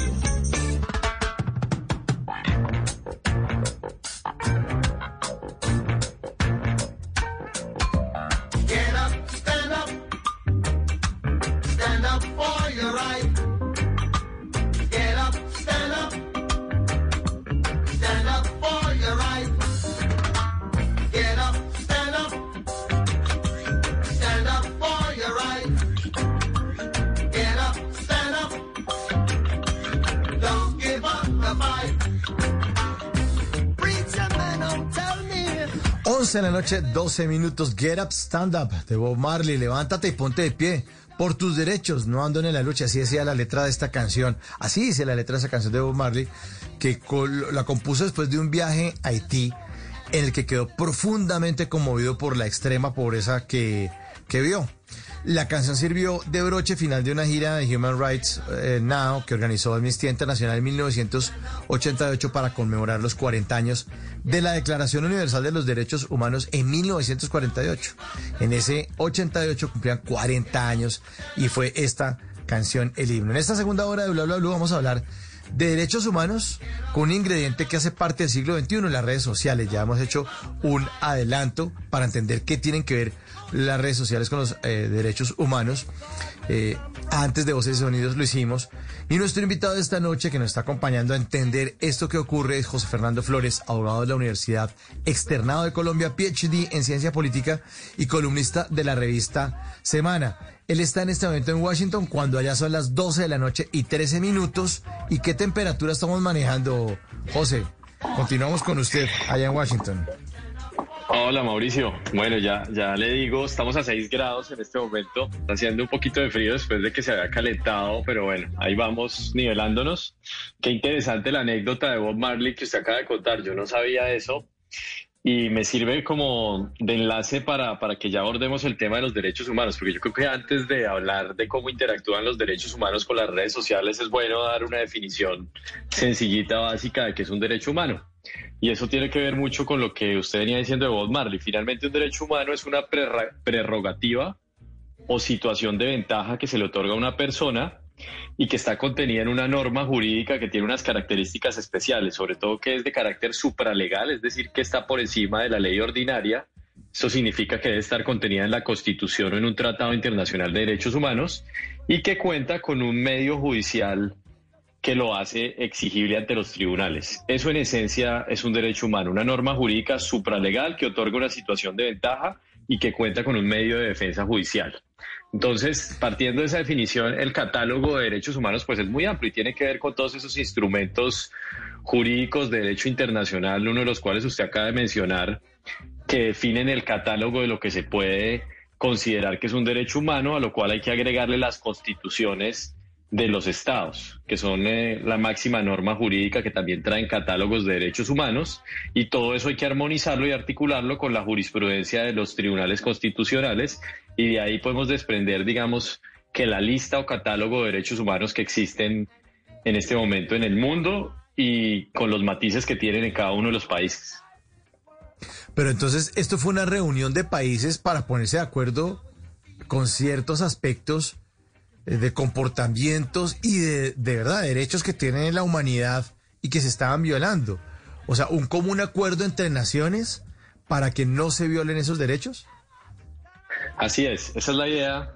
Cuando se celebra un nuevo tratado de derechos humanos, justamente el objetivo es ese que usted acaba de mencionar, es lograr un consenso mínimo en torno a esos valores con vocación de universalidad que son los derechos humanos, porque en última los derechos humanos son eso, una aspira tiene una aspiración a la universalidad, es como un acuerdo al que llega el mundo y decide establecerlo, fijarlo en un instrumento jurídico de alcance internacional que luego va a ser ratificado por los estados parte que celebran el tratado y que hace que estén sujetos en adelante a esas obligaciones, a respetar ese, ese mínimo de situaciones de ventaja o prerrogativas de los seres humanos. Demos un ejemplo para llevarlo como al, tema concreto. Hablemos de uno de los derechos humanos, cualquiera. Para entenderlo como ejemplo y que sea práctico. Sí. Muy bien, hagamos eso. Pues digamos que la, lista es larga, pero de lo, lo que sería interesante aquí es como escoger unos tres o cuatro derechos humanos que son de particular interés y de particular impacto en el tema de las redes sociales. Entonces, lo que hacemos aquí es cuando vamos a analizar esto es un test de, posible impacto sobre los derechos humanos de las redes sociales. Entonces cogemos el catálogo que hay y analizamos si el posible impacto es neutro. Eso pasa cuando no se vislumbra un efecto importante sobre el derecho humano. Le doy un ejemplo, por ejemplo, el derecho a la personalidad jurídica, pues poco o nada tiene que ver con las redes sociales, la prohibición de esclavitud también. Entonces ahí el impacto es neutro, pero el efecto también puede ser positivo o negativo o puede ser ambiguo, es decir, ambivalente, tener efectos como tanto positivos como negativos. Le voy a dar un ejemplo de un derecho que se, que se ve positivamente impactado por las redes sociales, el derecho a la educación. Las redes sociales de alguna manera son multiplicadores del conocimiento cuando la información es buena y educan a los seres humanos. Un buen uso de las redes sociales implica una mayor circulación de la buena información.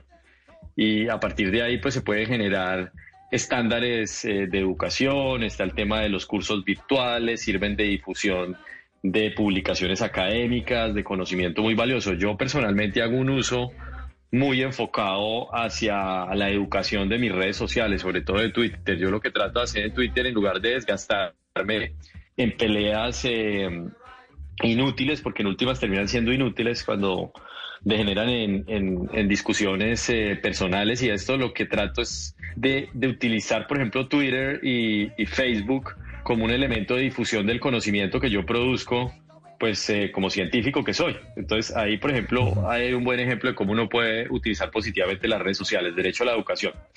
Pero hay derechos en donde el análisis ya es más complejo, más complicado. Por ejemplo, miremos el derecho a la igualdad.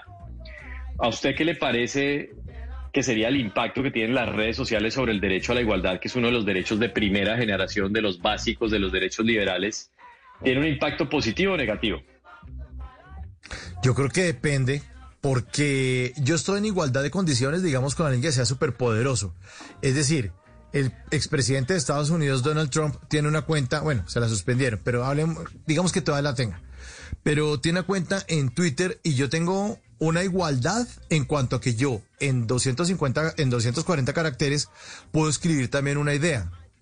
Pero estaría en desproporción en el momento en que él tenga muchos seguidores, eh, me ofenda o, o señale una cosa contra mí o burlándose de mí tenga más retweets y entonces me caería un peso durísimo y me aplastaría porque no tengo tantos seguidores como él.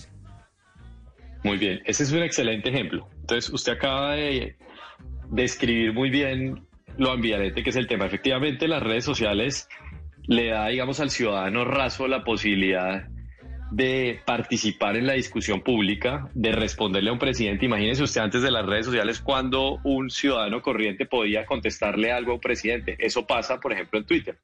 Pero desde luego, entonces amplía el acceso, iguala, entonces genera igualdad pero subsiguientemente se produce también desigualdad por lo que usted menciona, porque una cosa es la capacidad de difusión y de influencia que tiene un presidente que tiene millones o expresidente de seguidores, y otra cosa es la capacidad de influencia que tiene un simple usuario corriente eh, de Twitter. Entonces, fíjese que genera igualdad, pero también desigualdad entre los usuarios de Twitter. Y hay otro fenómeno adicional a esto que también genera desigualdad en las redes sociales y tiene que ver con el tema de la brecha digital. Entonces, la brecha digital, eh, y ya es hacia afuera, ¿no? La brecha digital genera desigualdad en la medida en que, claro, hay igualdad entre quienes tenemos acceso a las redes sociales, a Internet, al smartphone, pero en los países en desarrollo como Colombia y más aún en los del tercer mundo, todavía la, la, brecha digital es enorme. Es decir, hay un porcentaje muy alto de la población que sencillamente está excluido de participar en esta conversación porque no tiene acceso a Internet. Entonces, ahí usted eh, ve cómo un derecho como el de la igualdad se ha impactado tanto positiva como negativamente. Y entonces, digamos, podemos continuar el análisis. Hay derechos que sí se ven impactados de manera tremendamente negativa. Por ejemplo, eh, analicemos el derecho a un juicio justo y la presunción de inocencia que hace parte de él. el pues derecho a un juicio justo. Ese es terrible, ese es terrible. Yo creo que usted le ha pasado como a todos los que estamos en, en redes hace rato y pues que opinamos y, el asunto que le han hecho alguna vez un juicio, un juicio sumario en redes sociales por lo que sea y prácticamente le generaron una condena de ejecución o linchamiento mediático. Entonces, ahí, ahí es donde uno se da cuenta lo delicado que es este tema del derecho a un juicio justo y la presunción de inocencia. Cuando se arman escándalos en redes sociales, eh, hay un linchamiento mediático sin una valoración seria de las pruebas, sin un juez imparcial e independiente. Sencillamente los que hacen parte de esa comunidad asumen posturas tremendamente sesgadas y como le decía, el juicio, el juicio es sumario. Lo hemos padecido en carne propia y lo hemos visto en terceras personas que se les acusa de algo, se les acusa de manera apresurada y luego, después de días, semanas o meses, se descubre que o la información era falsa o que estaba mal interpretada o que sencillamente nunca hubo información que sustentara evidencia que sustentara la, acusación, pero el daño ya está hecho. Y el personaje ya lo masacraron en redes, ya prácticamente lo condenaron. Cuando, cuando alguien lo denuncian eh, penalmente en nuestro tiempo y se hace pública la denuncia penal, eso en las redes equivale casi que a una sentencia condenatoria ejecutoriada, porque la gente no se detiene a pensar que a veces las denuncias penales son temerarias y la persona eh, puede ser inocente y de pronto le hicieron eso para dañarle el nombre. Entonces ahí usted tiene un buen ejemplo de riesgo altísimo frente a los derechos humanos en un entorno de redes sociales, frente al el derecho a un juicio justo y la presunción de inocencia. Claro, y además porque cuando hay un juicio justo, pues hay un abogado y hay un proceso. En cambio, en las redes sociales lo que también hay es una ignorancia brutal. Eh, yo muchas veces veo cosas y condena de cómo se les ocurre, no sé, que voy a poner ejemplos, entonces me cascan, ve, cortar un árbol. Entonces regañan a un político o a un alcalde o a una alcaldesa o lo que. ¿Por qué corta el árbol? Sí, pero pero es que quién es el ecologista aquí para evaluar que el árbol está a punto de caerse y que en esta temporada de lluvias pues se caen todos y se caen las montañas y lo que están es tratando de prevenir es una cantidad de, de daños que pueden darse eh, de una manera más, más grave por no eh, talar un árbol. Entonces, el linchamiento mediático sin una, sin un filtro o sin pensar un poco o parar el balón así como en términos futbolísticos y analizar un poco el partido, pues eso hace que, que las personas simplemente se señalen como buenas y malas, como estúpidos, como gente que está cometiendo errores, como ignorantes, y resulta que las cosas no son así. Y, uno muchas veces como ciudadano eh, quite las redes sociales. También dice, uy, deberían poner aquí un puente. ¿Sabe cuánto vale una licitación de eso? O sea, no, pues que, ¿por qué no? Pues porque los recursos públicos se administran de tal forma. Porque, porque, porque aquí hay licitaciones, porque hay unos planes, porque eso no. Uno, uno dentro de la ignorancia ciudadana se la pasa rebuznando y diciendo un poco de brutalidades que los, la gente que es experta o sea, no puede aclarar eso y luego como un tonto. Póngalo en términos de pandemia. Es que deberían poner las inyecciones las, eh, las vacunas. ¿Sabe, ¿Sabe el proceso de eso? la, la esterilización, las agujas, el transporte, eh, el registro, eh, llenar la planilla. Eso es un camello. No, pero es que deberían poner. No, es que eso no es así de fácil. ¿No? Cuando uno es inexperto en muchas cosas, porque somos inexpertos en muchas cosas, pues es chévere opinar, pero ir a la realidad de eso que está ocurriendo en el Estado o en la casa de los vecinos de uno, o donde quiera, eh, para uno no, para, para uno es una fantasía, pero la realidad del mundo es otra. Es otra totalmente es muy difícil, sí, es muy difícil. La discusión es en caliente, las, las opiniones son irresponsables, todo el mundo opina de todo, todo el mundo tiene una opinión sobre todo, a pesar de que no tenga el conocimiento para emitir una opinión eh, informada. somos expertos en todo, ¿no? somos expertos en todo y en opinar sobre todo. Inmunólogos ahora. Y en condenar y juzgar. Inmunólogos todos durante el COVID, todos se volvieron estadísticos, epidemiólogos, bueno, una cosa impresionante. Entonces, eso lo que hace es justamente pues exacerbar esa vulneración de los derechos humanos de la que estamos hablando. Entonces, fíjese, ese, ese derecho al, al juicio justo, pero el catálogo es amplio. Fíjese el derecho de habeas data. El derecho de habeas data es otro derecho que que resulta muy vulnerado en redes sociales, que es el derecho a la protección de los datos, derecho de protección de datos y de actualización de los datos. Entonces, este tiene más que ver con la gestión que hacen las empresas de Internet, las empresas dueñas de las redes sociales de nuestros datos. Entonces, estas empresas todo el tiempo están minando datos, haciendo minería de datos de sus usuarios que se cuentan por millones y por miles de millones con el caso de Facebook y Twitter. Y entonces tienen datos de nosotros sobre nuestros datos personales, nuestra edad, eh, nuestras preferencias, toda la trazabilidad de nuestros gustos, nuestros likes. Y esa es una información muy delicada que, pues, eh, debe, ser protegida y debe ser guardada bajo estricta confidencialidad, pero usted bien sabe ya los escándalos que se produjeron, pues el más notorio ocurrió en las elecciones de 2016 en Estados Unidos con Cambridge Analytica, cuando utilizaron la información de millones de personas de aquí de Estados Unidos para hacer perfilamientos y para generar analítica prospectiva, es decir, manipular el resultado de las elecciones. Entonces ahí ya el asunto se pone tremendamente delicado pero eso va pues desde cosas tan sencillas como que utilicen eh, la edad de uno para vender, venderle esa información a, empresas que están pautando en ese rango de edad y todo ese tipo de cosas. Y está también el tema pues del derecho que uno tiene a que le actualicen los datos, es decir, uno tiene el derecho de que cuando un dato dejó de reflejar la, la realidad de lo que está pasando en el presente, pues sea un dato actualizado. Aquí tiene que ver el asunto ya con otro tipo de bases de datos, por ejemplo, las bases de datos eh, crediticias, de perfiles de riesgo bancario, etcétera. Entonces, el derecho de habeas data es otro de los derechos bien delicados en, materia de, redes sociales. Mm, también podríamos hablar de los derechos políticos, el derecho a, a participar en política. Es un derecho que ocurre algo similar a lo que analizábamos con el derecho a la igualdad. Entonces se ve potencializado porque sin duda las redes sociales son un megáfono. Entonces le dan a uno eh, la capacidad de expresarse eh, de manera masiva y que lo escuchen más personas de lo que normalmente eh, ocurriría si se hace en otra plataforma que no tiene estas características. Pero también, y aquí podemos hablar del caso Trump nuevamente, cuando las redes sociales empiezan a generar controles y los usuarios empiezan a generar controles entre ellos con prácticas de bullying, de troleo, todo esto, entonces también se empieza a generar un amordazamiento que puede llegar incluso al eh, cierre o cancelación de la cuenta de manera definitiva como pasó con Trump. ¿sí? Y usted sabe pues todo el debate que eso suscitó. Entonces había tanto los que estaban de acuerdo como los que estaban en contra de eso porque lo, lo consideran una vulneración de los derechos políticos de Trump y de su derecho a la libertad de expresión, que es otro de los derechos que se ven también más impactados por las redes sociales. El tema de la libertad de expresión es bien delicado porque si uno se pone a analizar la libertad de expresión, entonces tiene que empezar a analizar, por ejemplo, cosas tan problemáticas como si la libertad de expresión implica la libertad de difundir mentiras.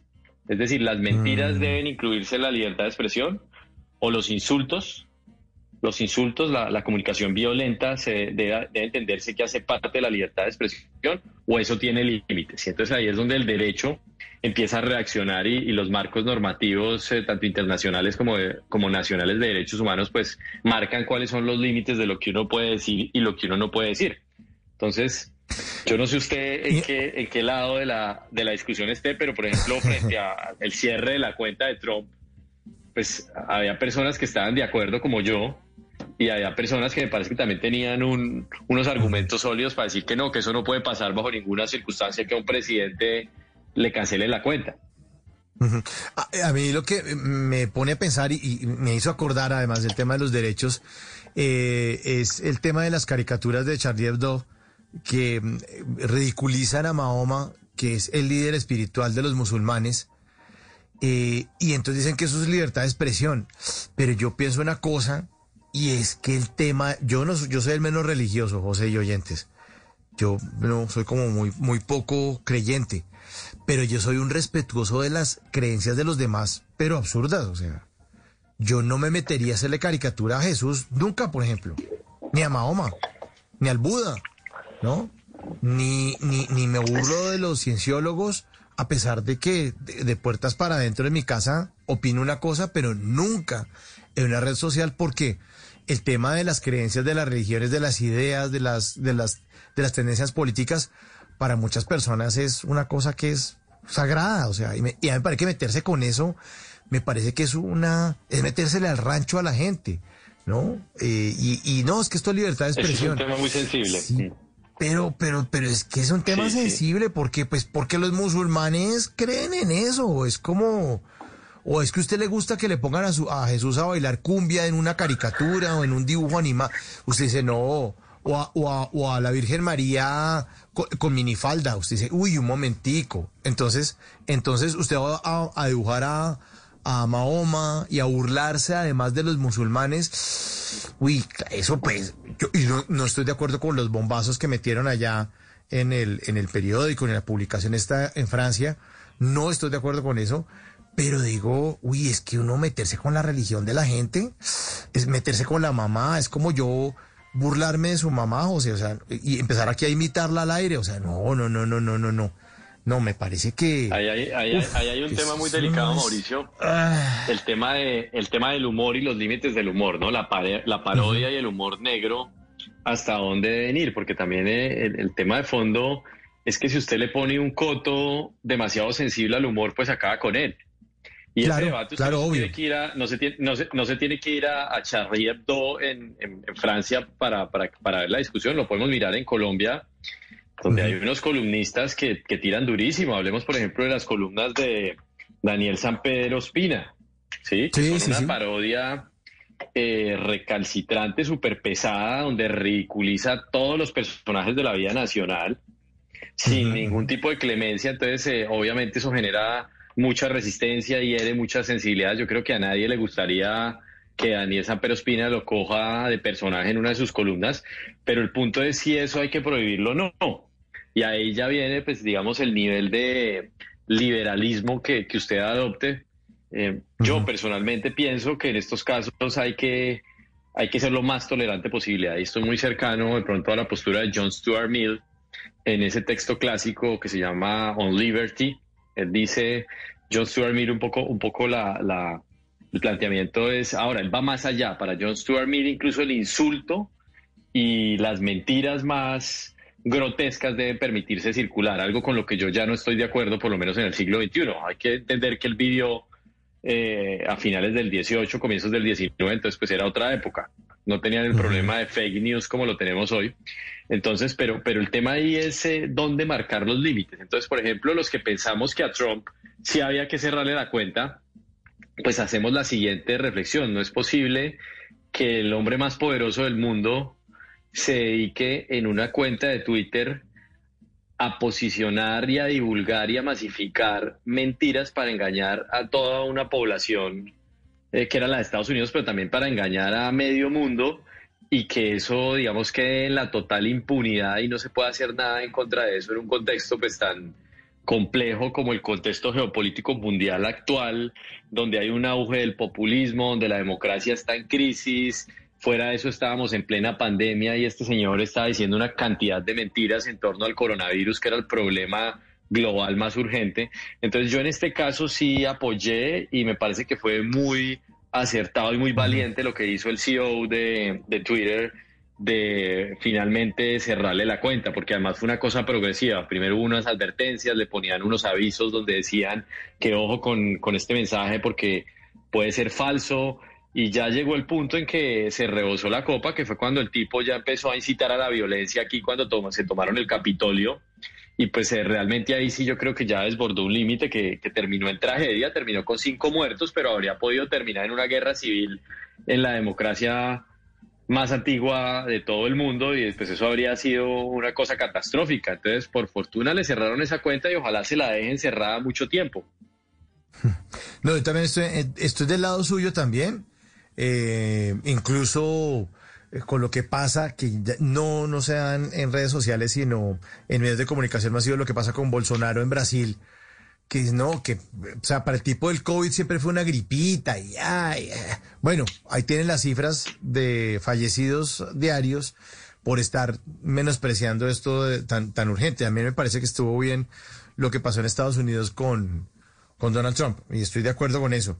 Pero, pero sí, es que en, el tema ese de la libertad de expresión que está eh, en la Declaración Universal de los Derechos Humanos y que estamos analizando esta noche eh, a raíz de esta discusión que me parece bien oportuna con, José Fernando Flores, eh, con, poniéndole la lupa o poniéndole el lente de las redes sociales, pues ya se vuelve algo totalmente distinto. Esta noche en Bla Bla Blue estamos hablando de este tema, me parece muy interesante, José, qué bueno que nos esté acompañando, quitándole minutos de su, de su tiempo, que usted está en Washington, ya son las 12.36 allá en Washington, pero aquí son las 11.36, momento para oír una buena canción que tiene que ver con los derechos humanos.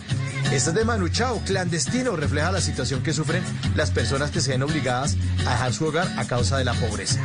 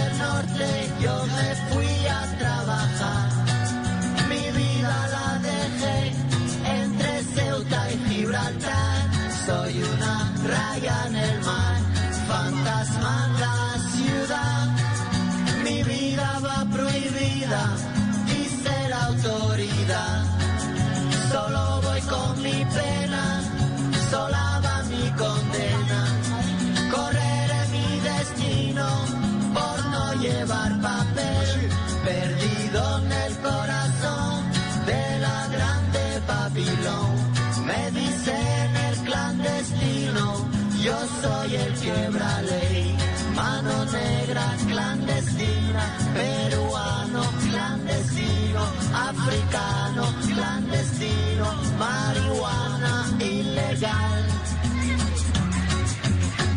11.38 a esta clandestina de Manu Chao, que refleja, como les contaba, la situación de pobreza de la gente que se se desplaza por pobreza, por desastres naturales o por la guerra.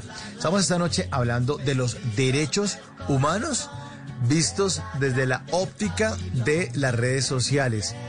¿Cómo los perjudican? ¿Cómo los ayudan? Acordándonos de que la Declaración Universal de los Derechos Humanos fue un documento, un hito en la historia eh, que eh, fue elaborado por varias naciones en diciembre, el 10 de diciembre de 1948.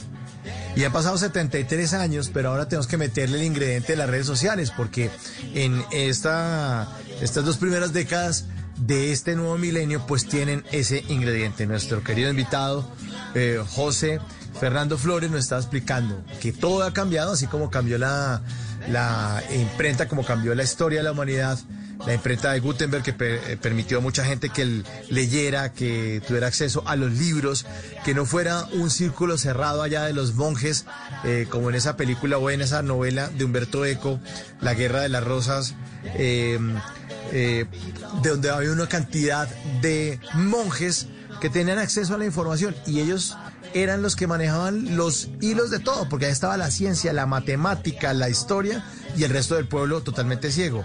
Ahora hay redes sociales y el pueblo está despierto como todos ustedes esta noche en este espacio de conversaciones para gente despierta.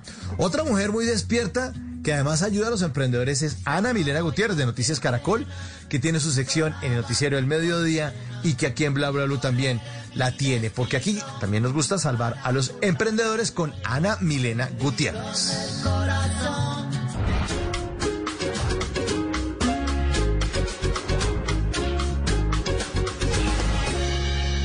Noticias Caracol y Bla Bla Blue se unen para apoyar a los emprendedores de nuestro país. Soy Ana Milena Gutiérrez y hoy les quiero presentar tres emprendimientos que ustedes pueden apoyar porque estamos seguros que unidos podemos seguir adelante. Comenzamos con un emprendimiento de pequeños caficultores de Fomeque, Cundinamarca, que por tres generaciones han producido café de manera consciente y sostenible. Café Finca La Estación, emprendimiento familiar de Fomeque en las montañas del oriente de Cundinamarca, creado hace cuatro años para recuperar la productividad de la tierra cultivando café bajo sombra, cuidando la naturaleza al realizar una producción limpia y sostenible, obteniendo un café de sabor dulce y frutal de aroma inconfundible. Empaque 100% hecho a mano que rinde homenaje a nuestras tradiciones colombianas. Somos un café hecho artesanía. Nos pueden encontrar en Instagram y Facebook como Café Finca La Estación o contactarnos al 318-783-8646. Envíos a todo el país. Karen Martínez es publicista desde hace cuatro años. Decidió cumplir un sueño, ser joyera. Hoy nos presenta su emprendimiento. Hola, mi nombre es Karin Martínez. Soy joyera y mi emprendimiento se llama Caura Joyas. Me apasiona transformar el metal combinando la energía de los cristales, de los ángeles, el lenguaje del alma para plasmar en cada pieza una historia que conecta con la persona que la elige. Amo este oficio ya que me permite dejar mi corazón en todo lo que hago. Será un placer diseñar para ustedes una pieza única, auténtica e irrepetible. Me encuentran en Instagram como arroba caurajoyas, WhatsApp en el 310-883-8247. Gracias por apoyar a los emprendedores. Y cerramos con un emprendimiento familiar de Barranquilla. Ellos enfocaron su negocio en la preparación de una receta tradicional de la costa caribe. Hola, mi emprendimiento se llama Calle Llevar, una idea de negocio que nace aquí desde casa y en familia, en donde ofrecemos un producto totalmente tradicional y diferente de nuestra costa a base de guineo verde, mantequilla, queso costeño, suero y el toque secreto familiar. Así que si quieres conocer de qué se trata, síguenos en nuestras redes sociales como arroba calle oficial. Calle y hecho en casa para deleitar el paladar de todos. Recuerden que pueden enviar sus videos de 40 segundos máximo, grabados de manera horizontal, donde nos cuenten quiénes son, en qué consiste su emprendimiento y cómo pueden contactarlos. Ustedes no están solos. En Noticias Caracol y Bla Bla Blue los estamos apoyando. Bla Bla Blue. Conversaciones para gente despierta.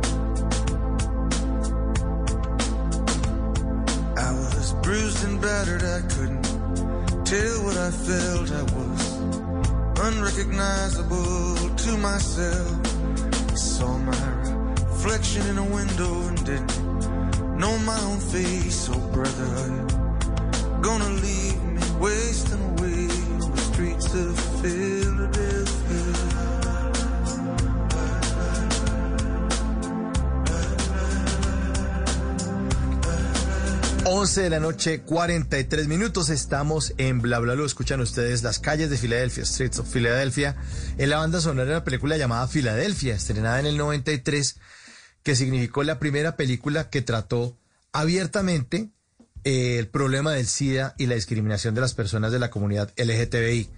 Eh, la, la canción ganó premio Oscar a Mejor Canción Original y cuatro premios Grammy. Se convirtió en un clásico en materia de defensa de los derechos. Esta noche estamos hablando de derechos humanos vistos bajo la óptica de las redes sociales. Y le estaba, le estaba contando hace unos minutos de cómo eh, se había transformado la humanidad. Bueno, recordándole que nos contó nuestro invitado, nos está contando nuestro invitado José Fernando Flores, de cómo se ha transformado la humanidad a partir de inventos como la imprenta. Me está preguntando aquí por el interno que cómo se llamaba la, la novela de Humberto Eco, se llama El nombre de la rosa. El nombre de la rosa es una novela histórica que cuenta una serie de, de, crímenes en una abadía en el norte de Italia. Humberto Eco eh, fue un eh, semiólogo eh, italiano que investigó bastante los fenómenos de la comunicación y además escribió este libro maravilloso, El nombre de la rosa. Y esto hizo que se transformara, nos está contando José Fernando Flores, que se transformó, la imprenta transformó eh, la, ilustración, muchos tuvieron acceso a las nuevas ideas, ya no era algo de allá de los monjes cerrado, eh, de las personas que realmente sabían leer y escribir, sino ya se volvió mucho más universal. Y en la búsqueda de esa igualdad, pues hablamos de la Declaración Universal de los Derechos, eh, de, de los Derechos Humanos.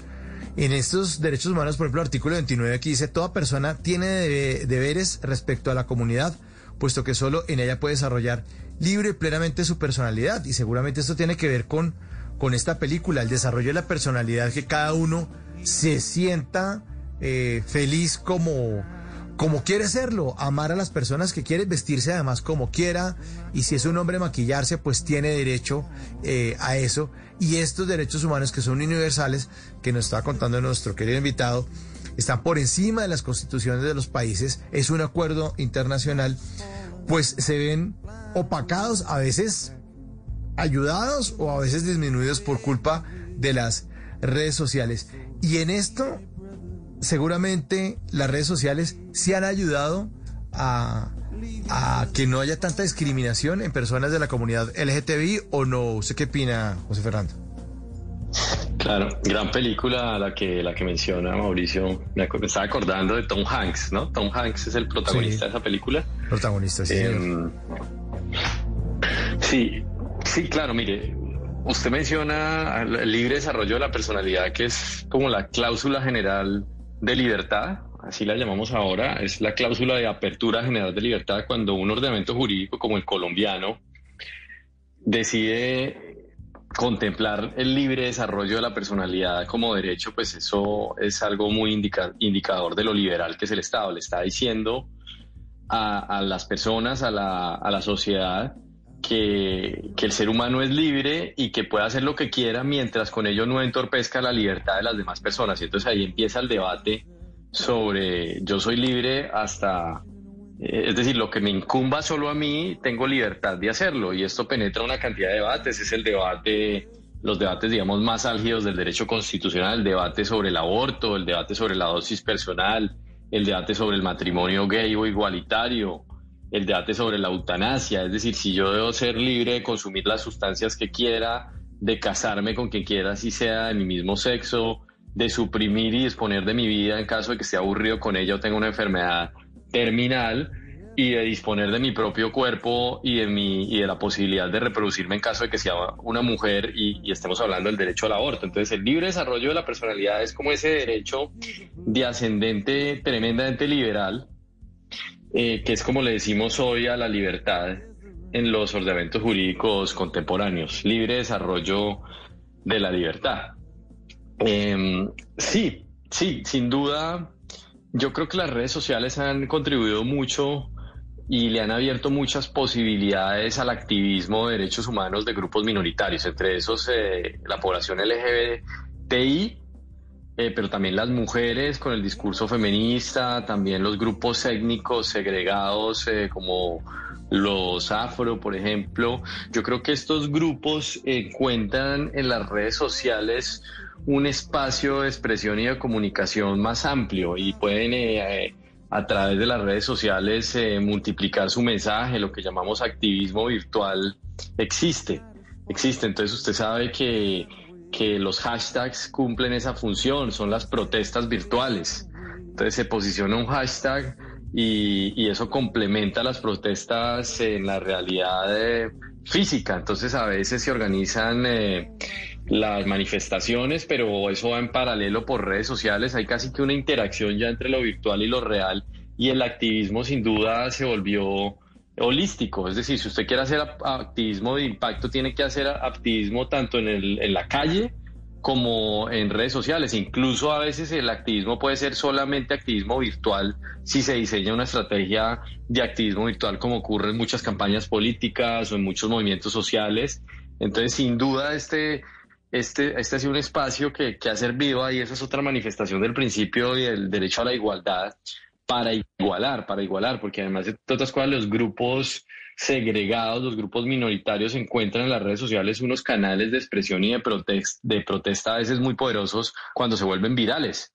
Es decir, una violación de derechos. Fíjese lo que pasa, por ejemplo, con, con, eh, el tema eh, del maltrato a la mujer y la cantidad de escándalos que han estallado por Twitter, porque las víctimas de, maltrato, eh, las mujeres víctimas de maltrato masculino ya saben que ahí encuentran un apoyo y una plataforma donde a veces pueden visibilizar cosas que habían estado ocultas durante años. Entonces muchos maltratos, em, eh, maltratos eh, intrafamiliares o maltratos a la mujer han estallado justamente por las redes sociales. En Colombia hay varios ejemplos fresquitos de, incluso de periodistas que decidieron denunciar que habían sido objeto de maltratos en las redes sociales y luego pues eso escala en la opinión pública después termina donde debe terminar, que es en los estrados judiciales y en procesos penales.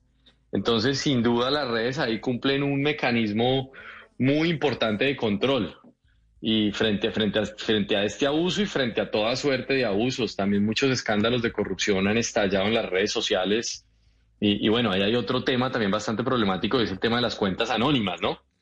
El tema de si se deben autorizar o no las cuentas anónimas que tienen tanto de ancho como de largo. Yo me imagino que usted, como buen tuitero, también ha sido víctima de mucho bullying por parte de cuentas anónimas.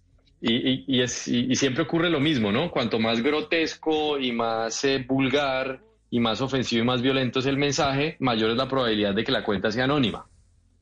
Claro. Porque cuando, cuando alguien está dando la cara, se, se autorregula, ¿no? Cuando uno está con nombre propio en Twitter. Entonces, pero entonces imagínese el debate. Yo siempre he sido un gran promotor, sobre esto hemos hecho varios debates en radio, en programas de televisión, de que las redes sociales no deberían autorizar las cuentas anónimas. Eso debería estar prohibido. Esa es mi opinión. Me parece que es el más, más el daño que hacen que lo que suman, porque es que los, los que argumentan en favor de las cuentas anónimas dicen que si no fuera por la anonimia, por el anonimato, perdón, eh, muchos escándalos de corrupción y muchas denuncias no saldrían a la luz porque a la gente le da miedo exponer su identidad. Entonces eso es como el argumento frente a esto y, la, y el tema de la libertad de expresión. Pero entonces ahí hay que ponderar porque detrás eh, de una cuenta anónima, detrás de la cobardía de una cuenta anónima hay gente que se dedica a acabar con reputaciones y, y, a, y a maltratar personas sistemáticamente. Todos lo hemos padecido. por fortuna existe el- la herramienta del bloqueo. Em, Pero bueno, ahí, ese es otro, otro campo bien, bien complejo de las redes sociales, el tema de, de los anónimos. Sí, yo po- por, el lado mío, yo era como tuitero influyente hace como 10 años, pero me desmovilicé. Entonces dejé de, pues yo era regañoncito y montadorcito y burloncito. Y dejé de hacerlo y ahora nadie me lee porque el algoritmo no me, no me pone en el Claro, se vuelve uno timeline de mucha gente. A mí me pasó igual. Me volví me pasó igual. irrelevante. ¿no? Sí, sí. O sea, yo dije, voy a, voy a dejar- Sí, voy voy a desmovilizarme, voy a Cuando uno se vuelve, tener paz en cuando mi uno corazón. decente, se vuelve irrelevante en redes sociales. Esa es la gran tragedia. Pero sobre todo, pero. José, José y, y oyentes, sobre todo en Twitter, sobre todo en Twitter, porque yo creo que en Instagram no pasa tanto eso, ¿no? En Facebook y en Twitter como que si uno es el gamincito, Es verdad. entonces Es ahí lo tienen sí, en cuenta sí, sí. y le dan, le dan la en. Instagram no pega. De acuerdo, No. la caminería en Instagram no pega. Además, es- hay como una especie de autorregulación, no es un espacio para ofender. En cambio, en Twitter sí es la red más violenta verbalmente de todas. Esa es la red de la política, de las ofensas. Por eso la tiene tan difícil el CEO de, de Twitter. Mire, le tocó cerrarle la cuenta al presidente de Estados Unidos, al expresidente, pero yo creo que le haría mucho bien al mundo si Twitter algún día se decide a cerrar todas esas cuentas anónimas. Es que no hay derecho a que un individuo pueda ir escondido detrás de la, del anonimato eh, de dedicarse solo a contaminar el campo de construcción de, de la conversación, que es básicamente lo que hace. Y además detrás de eso está el negocio de las bodegas, ¿no? Que también se Sí, alimenta claro. de eso. Las bodegas existen y ese negocio, esa economía existe porque existe la posibilidad del anonimato, porque si no fuera así, usted cómo construye una bodega, le tocaría con cédula en mano contratar a la gente y la gente no se va a prestar para eso si le toca dar la cara.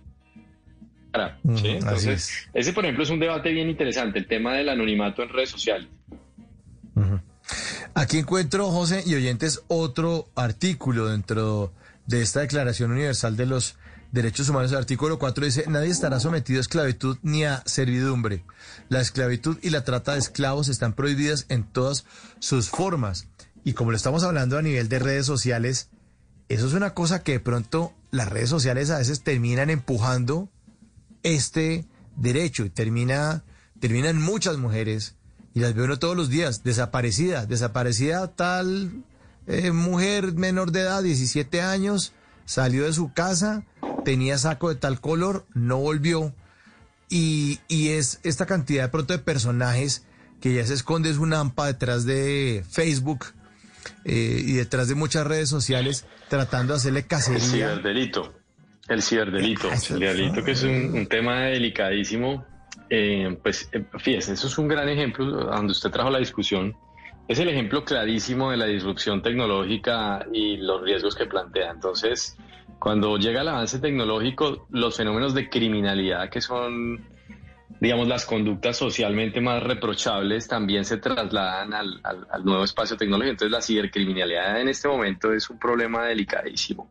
La cantidad de delitos que se están cometiendo ahí a través de la suplantación, de la ciberextorsión, el tráfico de fotografías, de videos, eso es un tema bien delicado y los estados les toca reaccionar. Aquí, por ejemplo, en Colombia la Fiscalía tiene su unidad de ciberdelincuencia y, ahí, digamos, también hay un campo de criminalidad y hay grupos criminales organizados en, la, en Internet. Entonces, y por ahí se genera todo lo que usted dice, por ahí hay tráfico de personas, eh, tráfico de órganos, bueno, las cosas más espantosas que usted se puede imaginar también circulan por ahí y eso hace parte pues del- de la disrupción tecnológica. Eh, ahora que estamos haciendo el tránsito con tecnologías hacia el voto electrónico, hacia el voto remoto, entonces se genera nuevos, nuevos protocolos de seguridad, pero también trae nuevos riesgos. Siempre es lo mismo, siempre es lo mismo. La tecnología plantea nuevas oportunidades y nuevos riesgos.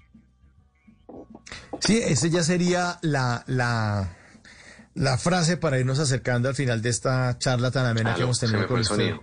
José. José, aquí estamos. José, ¿estamos ahí? ¿Me escucha? Se le Ok. sonido José. Sí, sí, sí, Ahí está. vez. Ahora sí, ahora sí. Ahora otra vez, aquí estamos.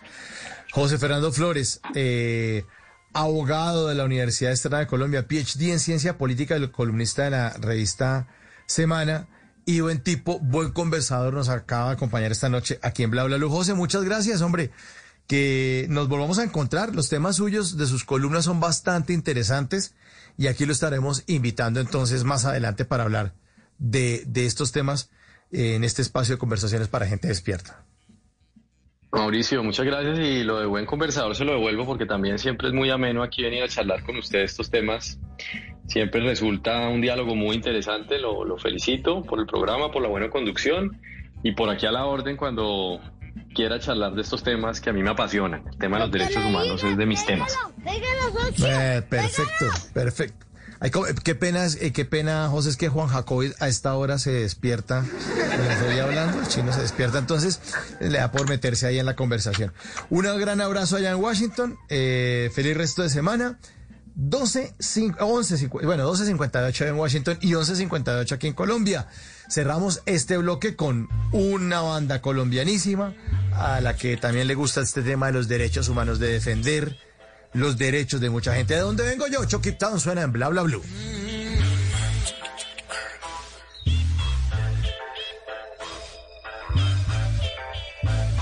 De dónde vengo yo, la cosa no es fácil, pero siempre igual sobrevivimos. Vengo yo, de tanto luchar, siempre con la nuestra nos salimos. Vengo yo, de aquí se habla mal,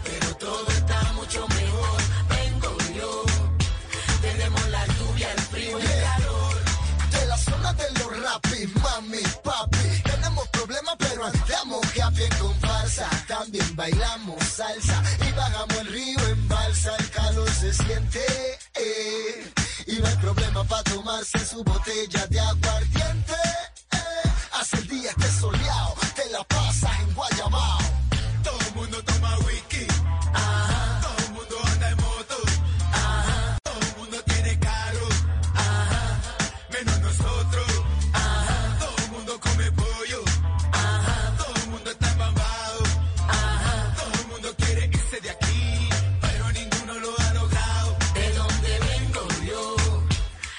Bueno, yo vengo de la línea telefónica porque ya está abierta 316-692-5274. La línea de Bla Bla viene Voces y Sonidos con Javier Segura, la actualización de la información de las noticias más importantes de Colombia y el mundo. Y después de Voces y Sonidos, ustedes en el 316-692-5274 se toman Bla Bla. Ya vengo yo, ya vengo yo, aquí a Bla Bla. Ya regresamos. En las noches la única que no se cansa es la lengua. Por eso, de lunes a jueves a las 10 de la noche empieza Bla Bla Blue con invitados de lujo. Te saluda la chilindrina. Soy Bonnie Cepeda. habla Michelle Brown. Yo soy Liz Pereira. Checo Acosta, el príncipe del carnaval. Soy Claudia Bamón. Los saluda Alfredo de la Fe. Yo soy María. Con buena música, con historias que merecen ser contadas, con expertos en esos temas que desde nuestra casa tanto nos inquietan y con las llamadas de los oyentes que quieran hacer parte de este espacio de conversaciones para gente despierta. Bla bla blue. De 10 de la noche a 1 de la mañana. Bla bla blue. Porque ahora te escuchamos en la radio. Voces y sonidos de Colombia y el mundo. En Blue Radio y bluradio.com. Porque la verdad es de todos. Ya son las 12 de la noche y un minuto. Esta es una actualización de las noticias más importantes de Colombia y el mundo en Blue Radio. Esta hora permanece bloqueada la vía entre Ocaña y Aguachica por protestas. El paso hacia la costa atlántica y el interior del país también están paralizados. Cristian Santiago. Transportadores de combustible en Pimpinas atravesaron varios vehículos en la vía que comunica Ocaña, en norte de Santander, con Aguachica, en el departamento del Cesar.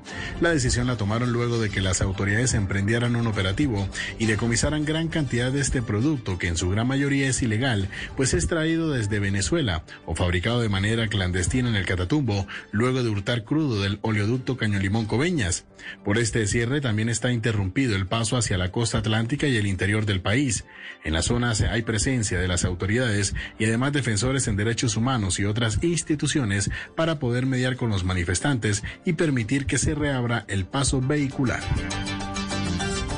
Sigue tensa la situación en la vía que conecta a Chocó con el Urabá antioqueño y que fue bloqueada por manifestantes desde esta mañana. Las autoridades reportan al menos tres personas lesionadas y varios vehículos vandalizados. Susana Paneso. A esta hora continúan los enfrentamientos entre manifestantes chocuanos y la fuerza pública en el municipio de Mutatán, el Urabá antioqueño. La alcaldesa María Exilda Palacio confirmó la quema de un vehículo de carga y varios lesionados. La situación aquí está muy, muy difícil. Hay bloqueos, hay días de hecho realmente personas incluso heridas también. En la zona hacen presencia el ejército y el SMAT, pero los manifestantes aseguran que no se retirarán hasta que el gobierno nacional responda a su pliego de peticiones. La vía está cerrada en ambos sentidos desde las 11 de la mañana. 12 de la noche y tres minutos. La crisis de los campesinos tocó también a los productores de quinoa en el departamento de Boyacá, quienes no le encuentran salida a su producto. Jairo Niño. Un SOS lanzaron cerca de 150 productores de quinoa en Boyacá, quienes llevan varios días sin poder vender su producto, según ellos, por la importación que está llegando de ese producto desde el Perú. William Galindo, presidente del Consejo Departamental de la Quinoa. El gobierno nacional, a partir del 23 de octubre del año anterior, 20, aprobó la importación de quinoa de Perú, que esa quinoa de Perú, sumándola a la importación de quinoa peruana de contrabando que entra por el departamento de Nariño ha agravado eh, la crisis de los productores. La preocupación para estos campesinos es que manifiestan que la quinoa no se la están comprando a ningún precio. Las bodegas en las fincas boyacenses están llenas del producto. Nuestro mercado para nuestra quinoa aquí de Boyacá y de Cundinamarca principalmente era, era Bogotá. Por eso Hoy en día tenemos arrumada nuestra, nuestra quinoa. La situación afecta también a campesinos de Cundinamarca, Cauca y Nariño. 12 de la noche y cuatro minutos en Barranquilla, la iniciativa de apoyo a comerciantes afectados por la pandemia conocida como Mercado a tu Barrio, esta vez traerá productos hechos en las cárceles de la ciudad. La idea es respaldar el proceso de resocialización de los internos. Diana Espina accesorios, artículos de madera, repostería y orgánicos. Estos últimos cultivados al interior de los centros de reclusión de Barranquilla son algunos de los productos hechos a mano por mujeres y hombres privados de la libertad y que ahora llegarán a los barrios de la ciudad con la iniciativa conocida como Mercado a tu Barrio. El secretario de Control Urbano y Espacio Público de Barranquilla, Ángelo Cianci. El Centro de Rehabilitación El Buen Pastor y El Bosque llegan a Mercado a tu Barrio para presentar a la comunidad una variedad de artículos hechos hechos a mano por mujeres y hombres privados de la libertad y pospenados. Pero lo más importante, dando a conocer que están asimilando el proceso de resocialización. Esta es la versión número 30 de Mercado a tu Barrio, una iniciativa que fue diseñada en Barranquilla para apoyar a los campesinos y artesanos afectados por la pandemia. Noticias contra reloj en Blue Radio. Y cuando ya son las 12 de la noche y 5 minutos, la noticia en desarrollo hasta ahora permanece cerrada la vía Pasto Mojarras por un deslizamiento de tierra en el kilómetro 21 del sector Ato Viejo. La cifra que es en noticia Estados Unidos está próxima a llegar a los 30 millones de casos confirmados con COVID-19 y llegó a 536.826 fallecidos por la enfermedad. El desarrollo de estas y otras noticias en blurradio.com y en Twitter en arroba blurradiocos y en sintonía con bla bla blue conversaciones para gente despierta. A esta hora, Interrapidísimo entrega lo mejor de ti. En Blue Radio son las 12 de la noche y 6 minutos. Nos sentimos orgullosos de seguir entregando lo mejor de Colombia, su progreso. Viajamos por Colombia.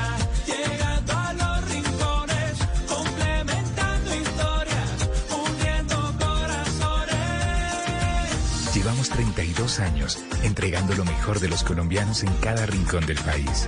Y no pares de sonreír, es la esencia de nuestro país.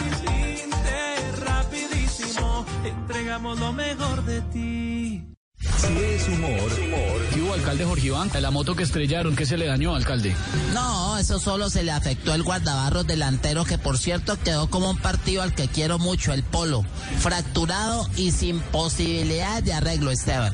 No. Si es opinión. ¿Podrá el gobierno lograr que aprueben eh, la reforma tributaria en plena época electoral? Eh, yo sí creo, Ignorita, porque el Congreso siempre aprueba las leyes que son para generar gasto y para las que, las que son para generar recaudo. Lo que no va a hacer es generar impuestos muy impopulares, como el que ha propuesto el gobierno de ponerle el IVA a la canasta familiar, que es la presión del ministro de Hacienda desde hace 20 años. Voz Populi. Si se tiene que sentar para ponerse los boxers.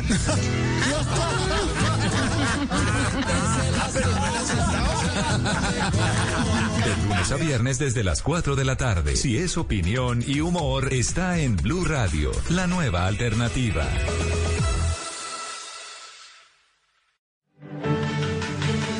Los titanes en educación son imparables.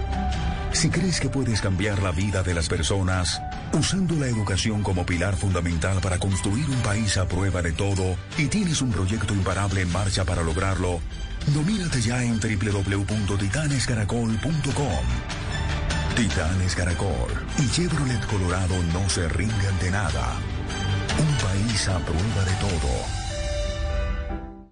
La calle 96.9 PM. Vive contigo.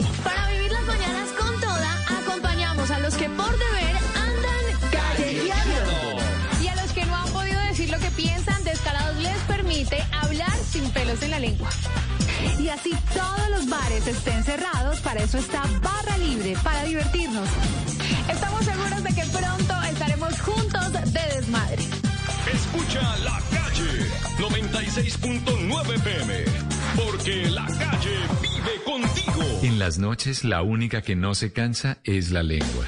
Por eso, de lunes a jueves a las 10 de la noche empieza Bla Bla Blue con invitados de lujo. Soy Franci, la voz popular de América. Venga, los saluda Rubén Darío Arcila Rubén Yo. Soy Fabio Rubial. Los saluda Miguel Happy Lora. Con buena música, con historias que merecen ser contadas, con expertos en esos temas que desde nuestra casa tanto nos inquietan y con las llamadas de los oyentes que quieran hacer parte de este espacio de conversaciones para gente despierta. Bla Bla Blue, de 10 de la noche a 1 de la mañana. Bla Bla Blue, porque ahora te escuchamos en la radio.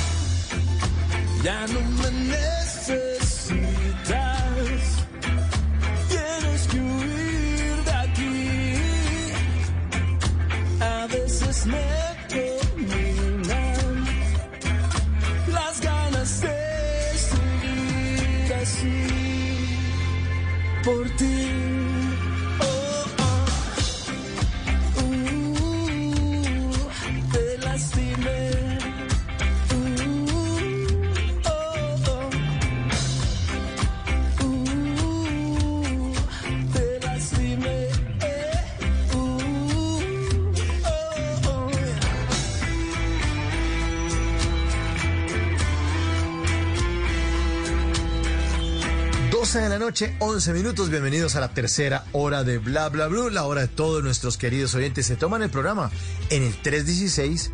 692-5274. Pueden mandar mensajes de texto, mensajes de voz, saludos, opiniones. En este programa hablamos todos y hablamos de todo. Repito la línea 316-692-5274. Y llegó Simón Hernández. Soyao, qué buena canción, qué buena versión esta. ¿Esto es en vivo? Sí, señor. Canción en vivo de Superlitio, esta banda de Cali, que bueno, lleva un montón de tiempo haciendo música. 15 años, 15 años de historia de Superlitio. Yo los conocí en la universidad en medio de un álbum que se llama Tripping Tropicana, pero de ahí para allá hay mucha historia y por supuesto, esta canción que se llama Te lastimé, quizá es una de las más recordadas de ellos. Superlitio eh, estuvo hace ya unos años presentándose en el eh, Teatro Mayor Julio Mario Santo Domingo. De hecho, yo estuve ahí viéndolos en el Teatro Mayor Julio Mario Santo Domingo. Suenan muy bien y cantaron ¿Pagó canciones boleta? como ¿Pagó boleta o en la boleta. Y- gorrió. Diga la verdad. Diga la verdad. No, no, no. Para, para, ese, para ese pagué boleta y me acuerdo que fui con una amiga de la universidad que se llama Daniela. Ah, jue madre, no me acuerdo el apellido. Una amiga de la universidad que nuestro productor Diego Garibello se va a acordar de ella. Estudiaba como cine, una flaquita tatuada. Un saludo para Daniela. ¿Y usted le, querida ella. la invitó? ¿La invitó o, o cada uno pagó? Sí, sí. Además debo confesar que fue una estrategia baja, Mauricio, porque eh, yo sabía que ella había acabado de terminar con el, con el novio. Entonces estaba como los Pokémones, débil, débil. Entonces yo dije, bueno, yo voy a invitarla a tomarse un traguito, Ajá. todas las cosas, no sé qué. Ay, y eh, estábamos charlando, entonces yo le dije, oiga, pues camine, nos tomamos algo, bla, bla, bla, no sé qué. Y eh, pues, ¿por qué no nos vamos a lo de Superlitio? Estábamos tardeando, aún habían boletas. Y pues nos fuimos a ver a los Superlitio en el Teatro Mayor Julio Mario Santo Domingo. Tremenda presentación.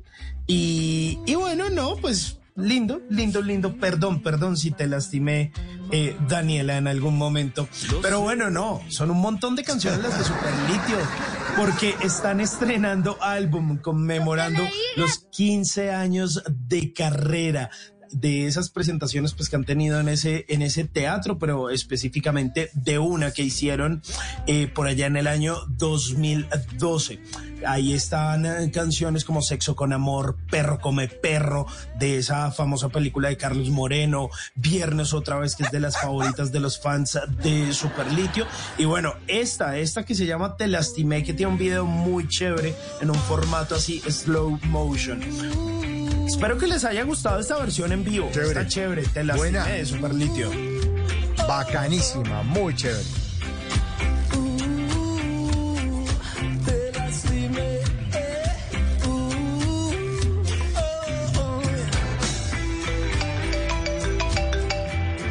Ah, vea.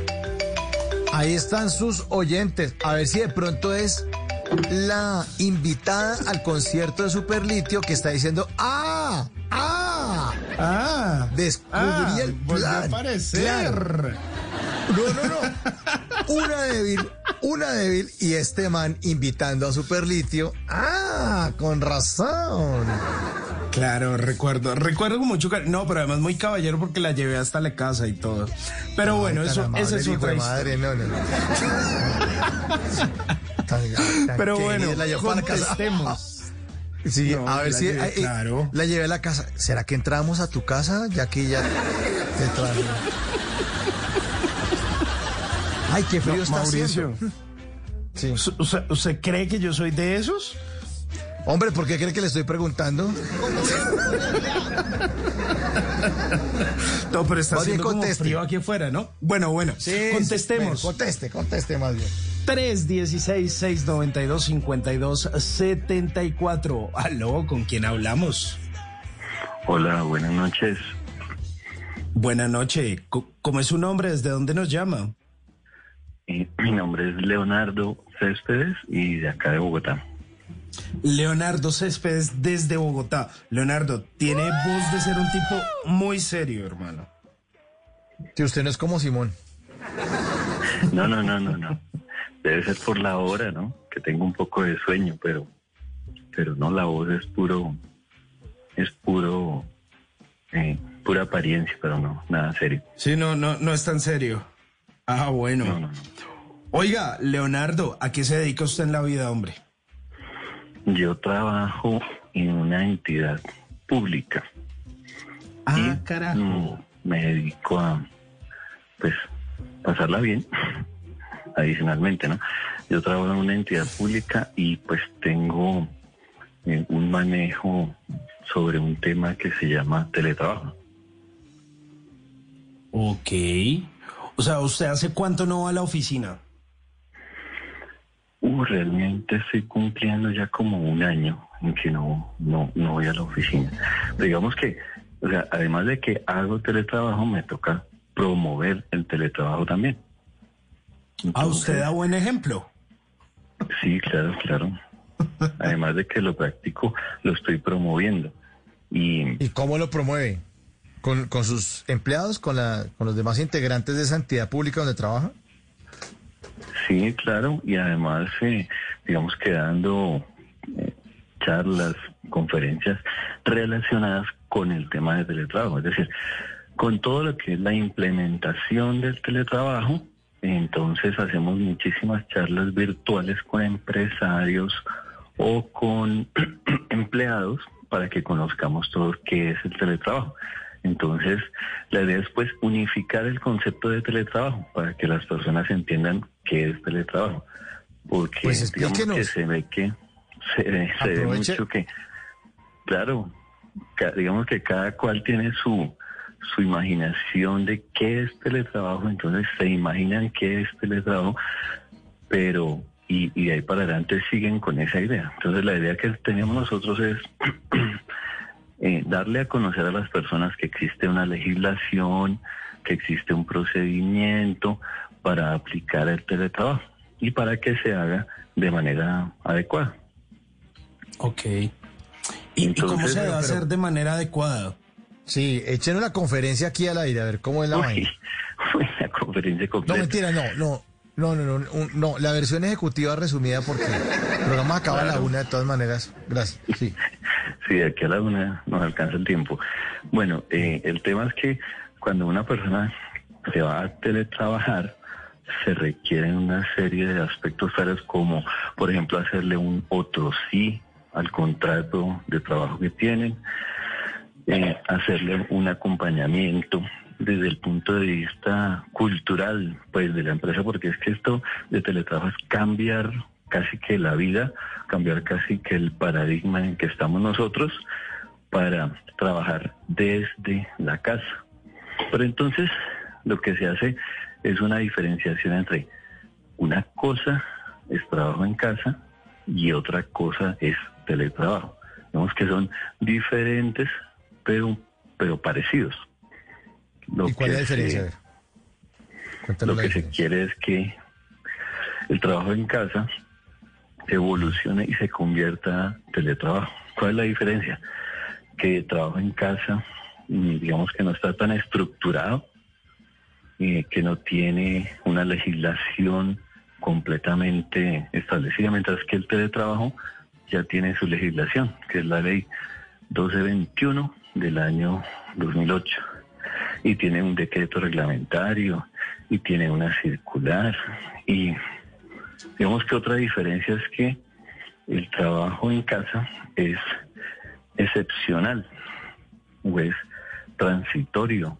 Entonces se hace por respuesta a la pandemia para que la gente pues cuide su puesto cuide la empresa o cuide su salud mientras que el teletrabajo es el fruto de un acuerdo entre las dos partes y eh, se pueda realizar el trabajo desde la casa, pero con la utilización de las tecnologías de información y comunicaciones. Ah, vea, pues nosotros incluso, eh, Leonardo de Oyentes, estamos cumpliendo un año de estar haciendo este programa desde las casas. El lunes 16 de marzo del 2020 empezamos a hacer bla bla blue todos metidos en la casa, desde el lunes 16 de marzo. Y preciso, eh, bueno, ya es 17 o ya es eh, miércoles 17, pero estamos cumpliendo un año, claro, pues se corre un, día cada año. Entonces ya no tocó lunes sino martes, fue martes 16. Un año entero, nosotros desde la casa.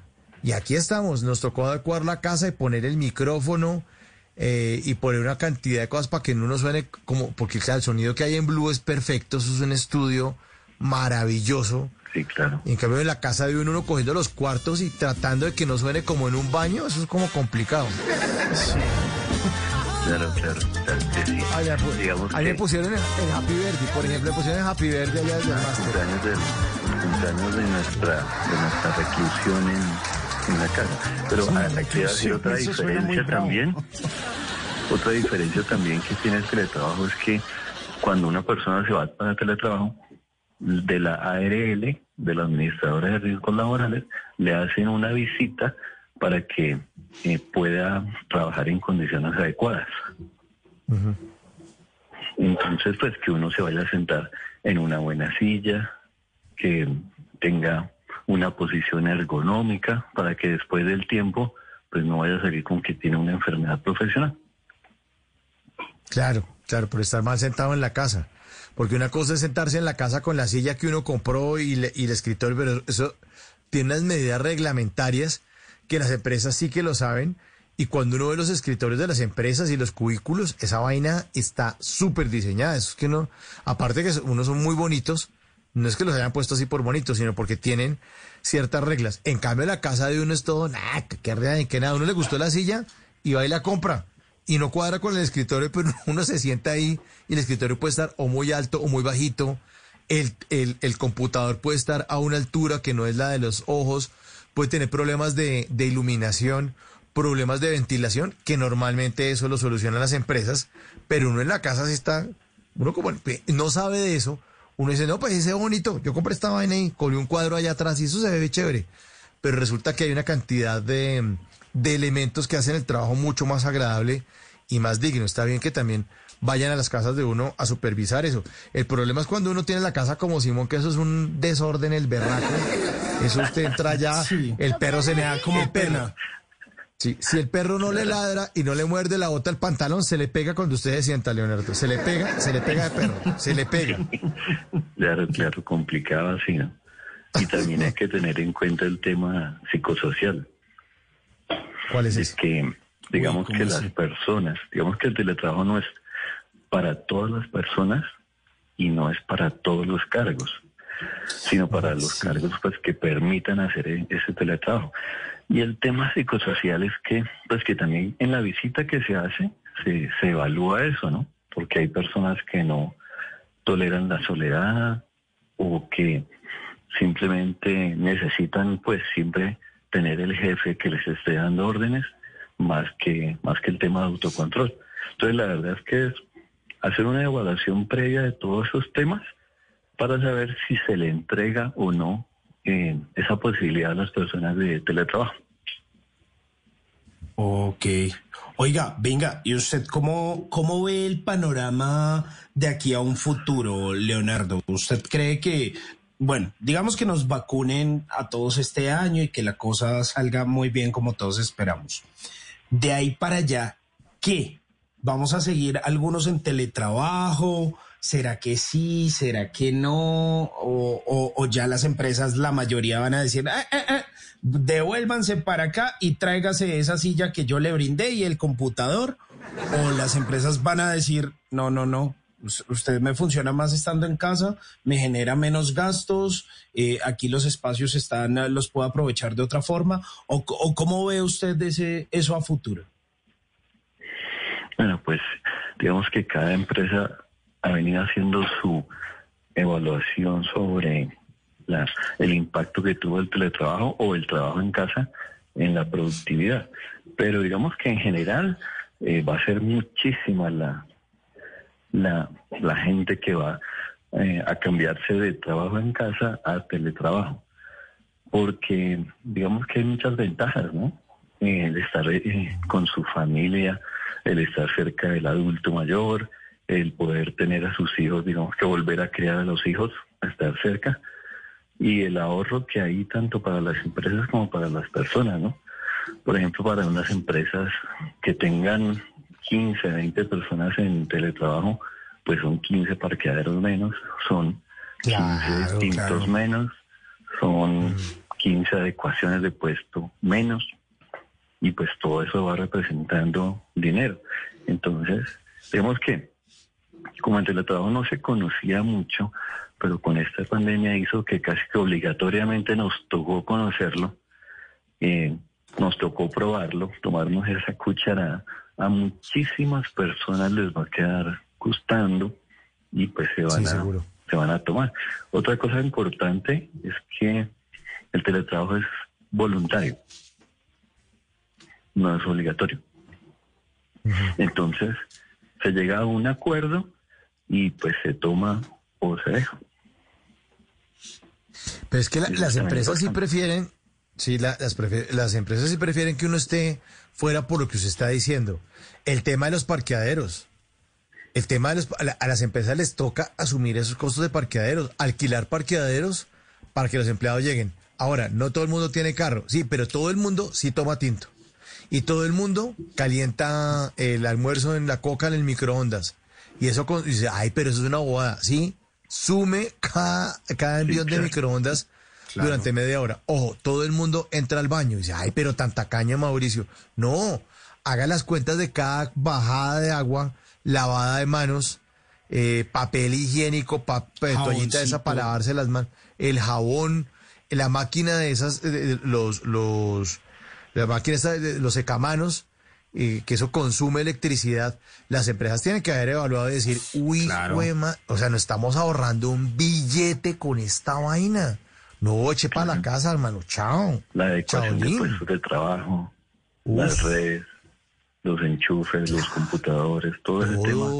eh, Consumo pues electricidad. para, para las empresas les ahorra mucho. Hemos tenido a veces casos de empresas que se vuelven 100% teletrabajadoras. Sí, sí, ya hay Ya unas que no son así tienen un al local, 100, sino todos 100%. están en sus casas. Claro. Sin duda. Yo conozco, yo conozco ya muchísimas que andan en, en esa forma y dijeron, tenían un espacio alquilado donde tenían la empresa y le dijeron a todo el mundo, adiosito, llévense Ah, bueno. sus sillas, sus cosas. El arriendo, Simón. El arriendo. El arriendo El de arriendo. una oficina.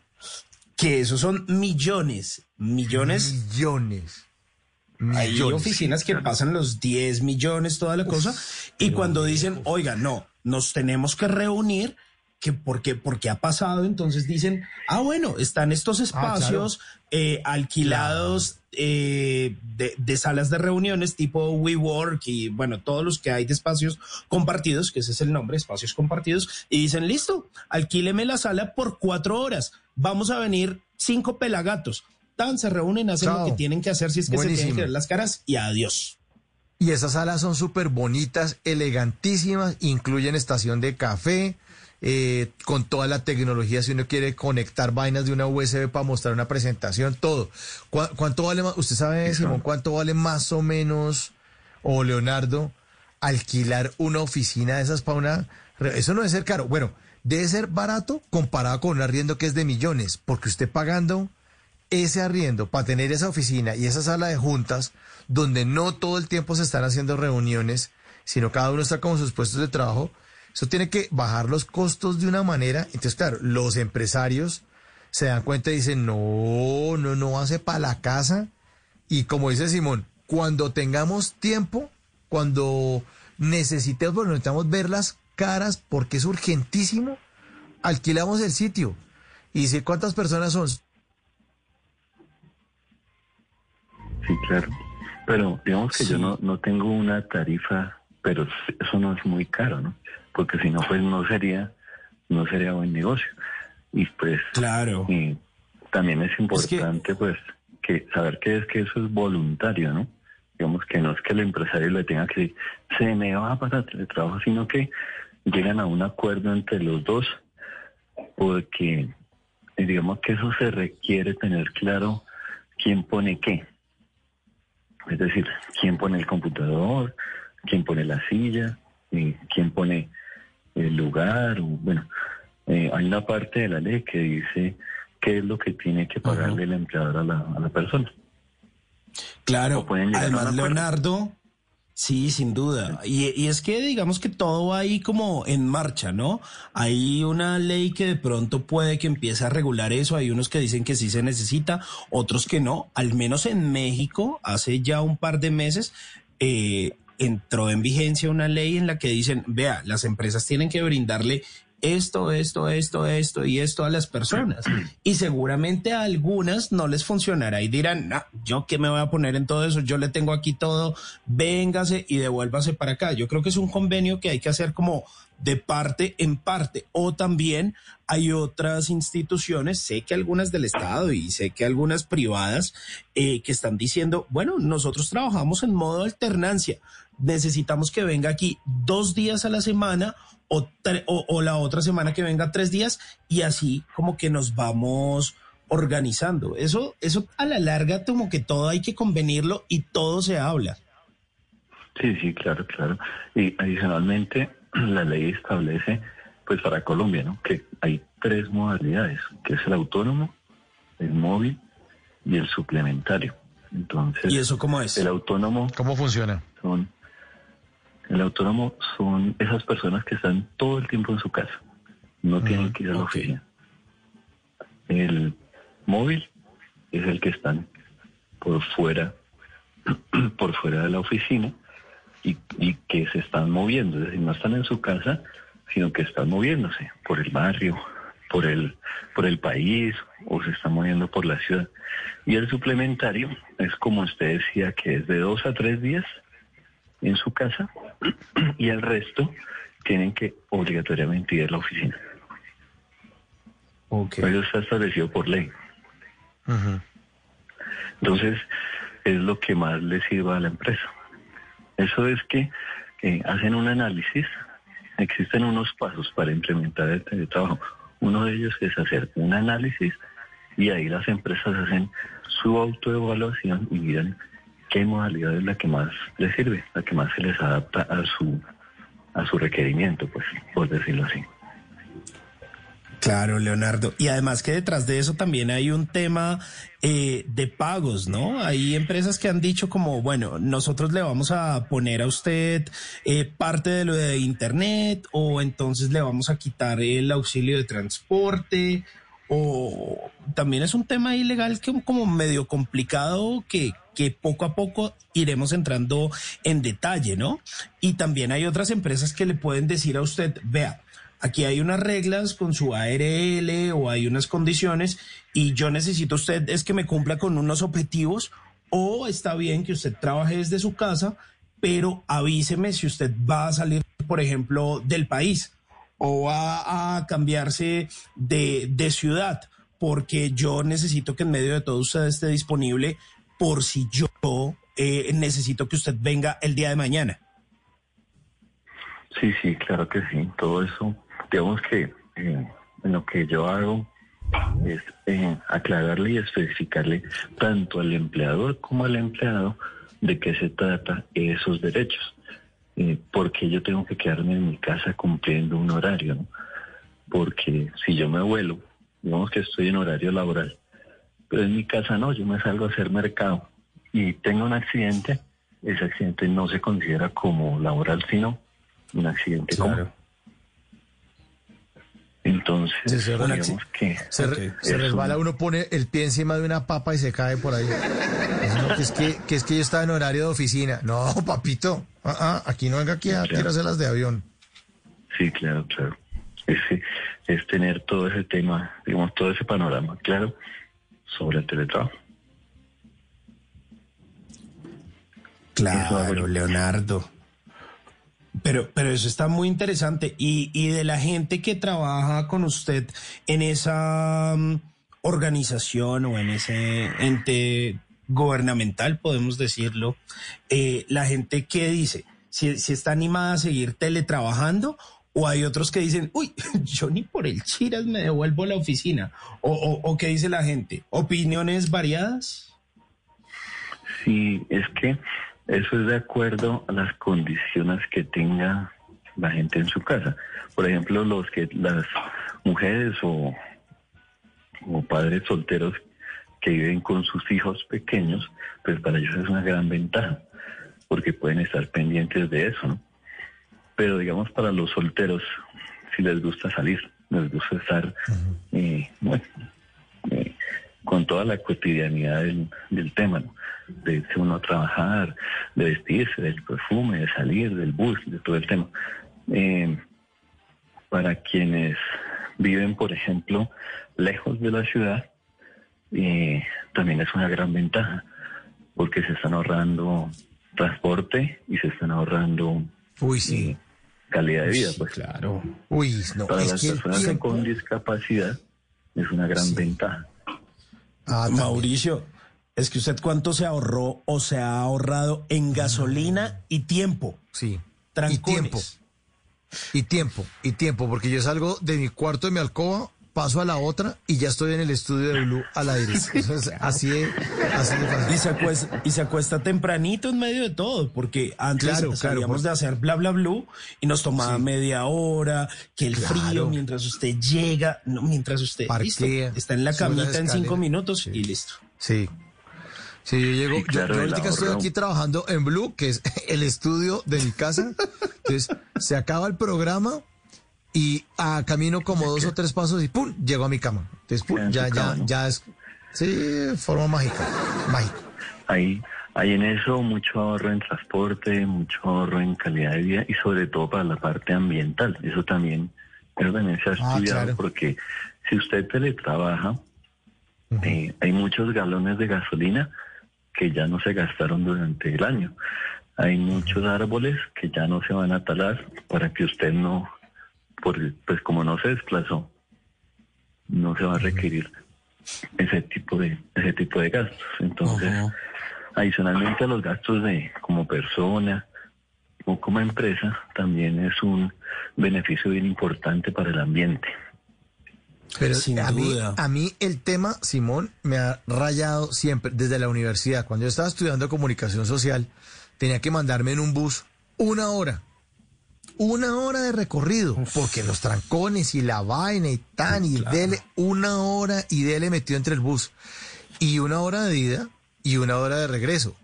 Yo decía, yo pierdo dos horas, al día. Esto es una barbaridad.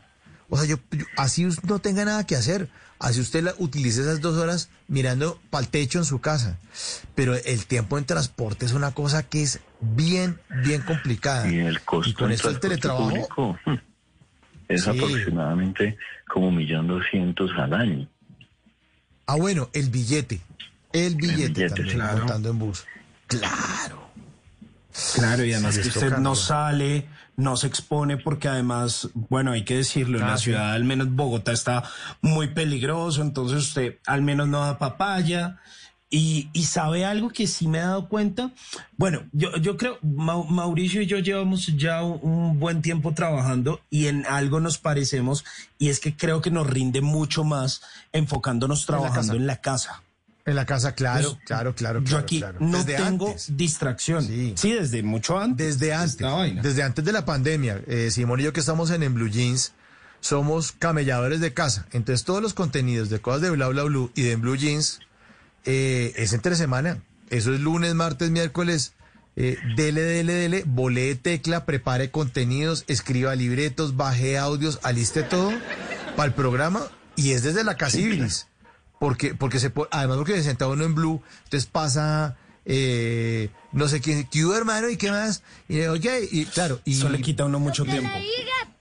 eh, lo que le diga. Entonces, eh, Simón es hincha de millos. Uy, muchacho, ya le metieron tres. ¿no? Y entonces se van a hablar ahí. Venga, que viene a gastar tinto o qué. Bueno, que a mí. pa- Y entonces se salen allá al parqueadero, entonces echan un cigarrillo. Y en esa vaina a uno no le rinde. Pero usted es solitario en su casa. Yo pongo una emisora online que tiene música, que es un playlist para oír. Porque a mí la música también me, me, me, activa y me pone a escribir rápido y me, me hace concentrar más. Eh, o pongo, eh, no sé, alguna vaina que tenga, algo de Spotify que tenga una solo música. Y volé tecla hasta que se le borren las letras del teclado. Eso sí, toca darles. Se concentra uno mucho más, ¿o no, Leonardo? O pone de fondo la película Náufrago.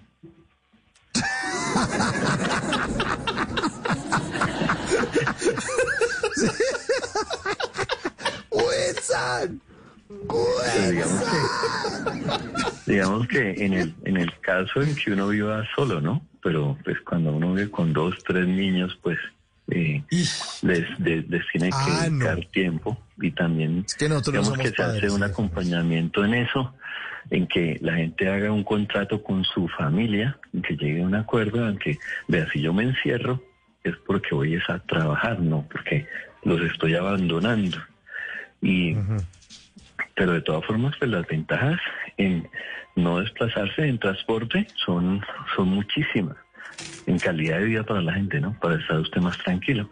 Si usted vive con un adulto mayor, por ejemplo, pues uno se queda en la casa, pues no cuidando al adulto mayor, pero sabe que lo tiene ahí al, al minuto, pues, en caso de que suceda alguna eventualidad. Eso hace que la gente se vuelva más tranquila y se vuelva un poco más productiva, ¿no? Por ahí hay estudios que dicen que la productividad se aumenta como en un 30% para las personas que empiezan a teletrabajar. Claro, porque están teletrabajando y pues no quieren que les quiten el teletrabajo, hacen un mejor trabajo, lo hacen más rápido, lo hacen más enfocado.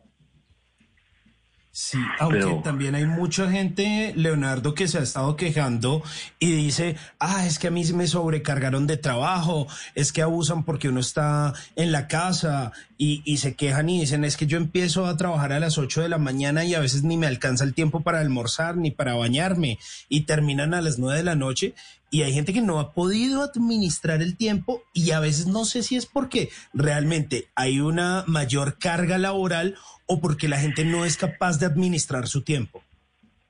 No, eh, digamos que la, la norma, como dicen los abogados, la ley establece que hay un principio de igualdad. Es decir, si usted se va para teletrabajo, su carga laboral es exactamente igual a la que tenía en la oficina. Entonces no le pueden aumentar más el trabajo. Y también existe el derecho a la desconexión digital. Es decir, yo me puedo eh, salir de la oficina virtual a la hora de, de salida. Entonces, ese teletrabajo 24/7 no existe. Entonces, no es que porque estoy en mi casa, entonces tengo que estar disponible para la empresa. Y pues, eh, digamos, lo que yo le digo es en base a la, a la legislación que existe. No es que se permita eh, a los algunos empleadores eh, piensan que porque están en su casa entonces una de la mañana y ya me tiene que enviar el reporte, me tiene que enviar el informe y no, nada.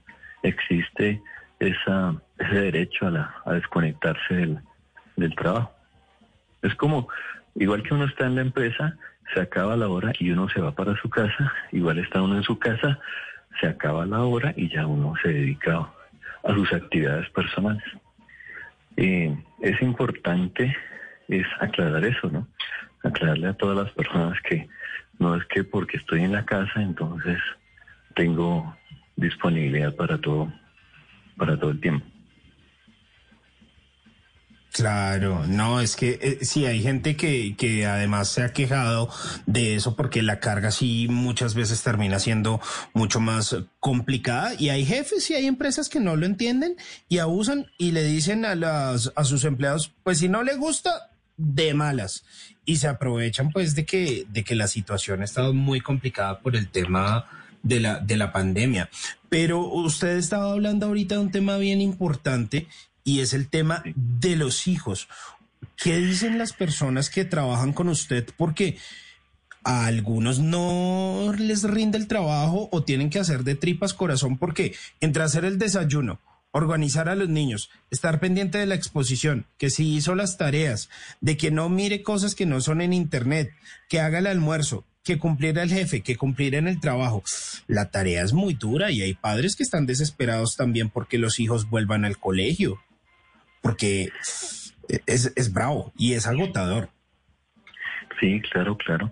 Pero lo que pasa es que eh, para implementar el teletrabajo existen unos pasos y existen unos, unos requisitos, pues por decirlo de esa manera, y es que eh, hay un periodo de prueba que hacen las empresas y es donde se adapta a todo eso, a que, bueno, a ponerle horario a los niños, a poner un lugar de trabajo, porque pues yo no puedo teletrabajar desde la cama, ¿no? Eh, a, destinar un ah, lugar. Hay casos, hay casos, pero no es la idea. Sí, no es la idea porque, digamos que si yo lo hago desde la cama, eh, a los seis meses me puedo estar enfermando, ¿no? La escoliosis o, bueno, o hiperlordosis, alguna enfermedad que le puede uno... La cobijosis, más bien. la sueñosis que le puede dar a uno. Pero entonces, eh, la idea es que el teletrabajo no es solo mandar a la gente para la casa y ya quedó sola, abandonada y mira a ver cómo se defiende. No, hay que hacerle un proceso de acompañamiento, ya sea de las oficinas pues de talento humano, para que pues hagan eso, ¿no? Eh, póngale un horario a sus niños, eh, ponga un lugar en que usted se encierre a trabajar, pero que sin que eso le cause trauma a los niños. Y, y es un aspecto que hay que darle manejo para que pueda funcionar. Y en algunos casos eh, eh, no, no se puede, definitivamente no, porque eh, hay gente que tiene tres, cuatro niños y eso no, no, no les permite teletrabajar. Eso se ha visto en la visita que hace la administradora de riesgos laborales. Eh, pues sí, muy, usted tiene el escritorio, usted tiene la silla, usted tiene el espacio y todo, pero es que viven cuatro niños, entonces no recomiendan eso porque eh, ellos requieren su atención y no. No, pero es que usted no, no recomiendan con cuatro niños dar ese teletrabajar no, con cuatro niños no es teletrabajar, sino telejoder. Sí, Eso sí es. ¿Ah? Sí, claro, claro. Ellos, ellos requieren de su, de su atención. y- o usted está en una reunión, entonces pasan corriendo por detrás o jalan el cable. Bueno, hacen, hacen, hacen eso. Por eso, pues, teletrabajo no es para todo el mundo y no es para todos los cargos. Solo para, para aquellos que luego de un proceso de evaluación se decide si se puede o no se puede. Entonces no es un derecho, no es un derecho que tienen las personas, sino un acuerdo entre las dos partes al que pueden llegar. Clarísimo. Bueno, Clarísimo, qué claro. bueno. Eso, eso, eso Ah, está muy, muy chévere y es bien interesante. Y qué bueno, Leonardo, que usted nos haya dejado todos esos puntos claros. Usted que, mejor dicho, es el duro del teletrabajo, que está ahí trabajando en su puede. casa. Claro que sí, claro que sí. Oiga, y pues le agradecemos mucho por llamarnos y contarnos un poquito de lo que usted hace, de darnos ese par de cositas que debemos tener en cuenta al momento de hacer teletrabajo, de estar trabajando desde nuestra casa o como es de pronto la casa de algunos los viernes, los jueves y los fines de semana, la casa del ritmo, que es la canción que nosotros le queremos regalar a usted el día de hoy. Daiquiri, la casa del ritmo. Chao, Me Leonardo. invitaron otra vez a la casa del ritmo, donde todo era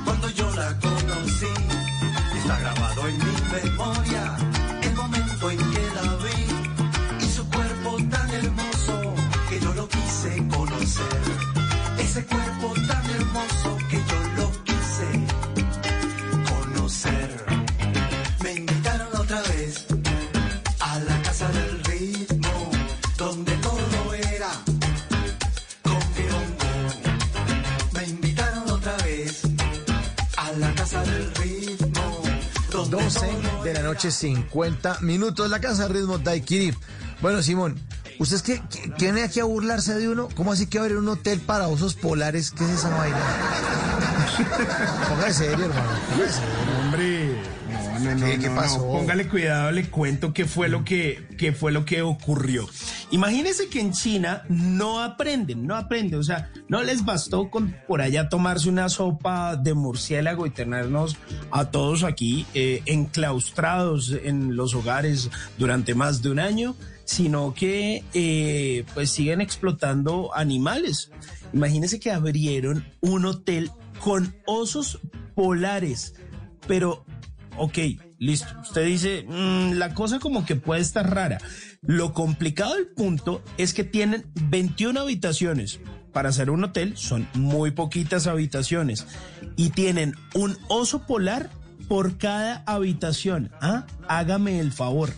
Entonces, son habitaciones gigantes y los huéspedes, entonces, tienen al oso polar y pueden jugarle, dormir y comer al lado de ellos. Obviamente, pues son como, pues, eh, feroces.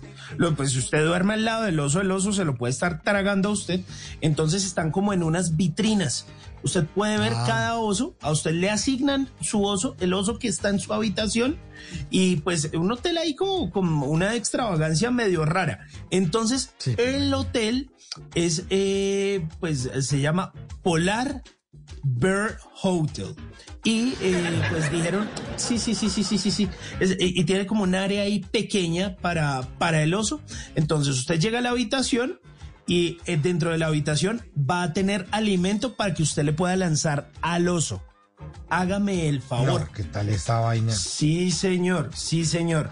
Entonces, no son osos de peluche ni toda la cosa, y ni son eh, eh, made in China ni toda la cosa, no. Son osos reales y los ositos se ponen nerviosos, obviamente no tienen por qué estar ahí. Ya todas las organizaciones animalistas les dijeron como, oiga, venga, ¿qué es lo que pasa? Los osos tienen que estar allá. Y entonces lo que dice la gente del hotel es, no, nosotros lo que estamos haciendo es tratar de conservarlos porque allá en el Ártico se están eh, muriendo eh, y en los zoológicos también los tienen explotados. Entonces nosotros eh, lo que hacemos aquí es una forma de conservación. Y ah, bueno, ahí en China la ley con el tema de los animales como que no es tan clara y resultan pues, haciendo el el oso todo. una vez más. Hágame el favor. Mire, quedan menos de 21 mil ejemplares de osos polares en todo el mundo, pero allá ya tienen sus osos polares. 21 osos en esas 21 habitaciones de ese hotel para osos. Bueno, y, y el que vaya allá, vaya y haga el oso. Señor. Sí, va la- No, no, que hablando de hacer el oso, ¿cuál? Esta otra noticia que usted tiene hablando, de una vieja que está haciendo el oso manejando, ¿qué fue lo que le pasó? Se hizo el oso, se estrelló, ¿qué fue que pasó? Eso es complicado, Mauricio. Cuando usted está aprendiendo a manejar, cuando uno aprende a manejar, el tema de la parqueada le puede dar a usted dolores de cabeza, ¿no? Ahora es un poquito más fácil porque los carros tienen cámara para usted ver el tema Ah, atrás sí. y tiene sensor Claro, y es mucho más fácil, pero eh, pues cuando a usted le tocó aprender a punta de espejo, la cosa se complica, pero bueno, lo hace de pronto un poquito más experto. Resulta que eh, estaban en un parqueadero, esto sucedió en Valledupar, aquí en Colombia, y pues una señora eh, estaba como complicadita para, para el tema de la parqueada. Entonces, por allá un señor salió y, ¡eh, Mona, venga, para yo a parquear! Métalo, sí, sí, sí, acomoda, a la derecha, a la derecha, voltela, métasela toda, toda, toda, toda. Entonces, Sí, sí, péguelo, péguelo, péguelo. No, ey, no, pero no me pegue a mí. Eso fue lo que dijo el acomodador de carros que le estaba ahí ayudando. Eh, mona, mona, hacia la derecha, mano derecha. Sí, señora, acérquese. No, téngalo ahí, téngalo ahí. No, no, no. Pues la señora estaba tan nerviosa que no eh, eh, se, se confundió y entonces tenía un carro automático. Y usted sabe que entonces en el carro automático, entonces usted pone la, la R, no sé qué, reversa o el drive hacia adelante. Y la señora se confundió y en vez de echar reversa, le puso el, el drive y aceleró y terminó estrellando al señor que le estaba ayudando a acomodar el carro. Pues el señor se tiró al piso, luego de eh, eh, eh, le quedaron atrapadas las piernas, la señora se, supo, se puso súper nerviosa, no podía dar reversa, el señor quedó atrapado. No, no, no, no, eso fue una tragedia. Así que por favor, fíjese bien, si no puede, si está aprendiendo, claro, la idea es que usted pueda aprender y, y- y- y lo haga bien, pero si no, pídale ayuda a alguien. Por lo menos no estrella a las personas. Por favor. Sí, ha- haga el favor de no estrellar. Y si no sabe manejar, haga lo que hace Fruco y sus tesos. Váyase a pata 1256. Nos estamos yendo. Estamos caminando. Aquí está el caminante. Fruco. Bla bla. Bla bla blue.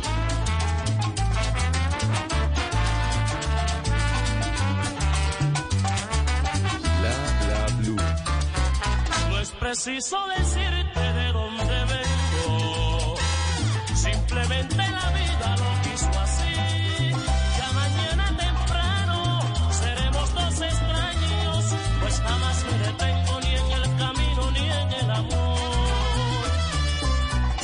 preciso que sepas cuál es mi rumbo. Simplemente el destino lo quiso así. Ya mañana temprano seremos dos extraños. Pensarás que es un sueño, no me preguntes por qué me fui.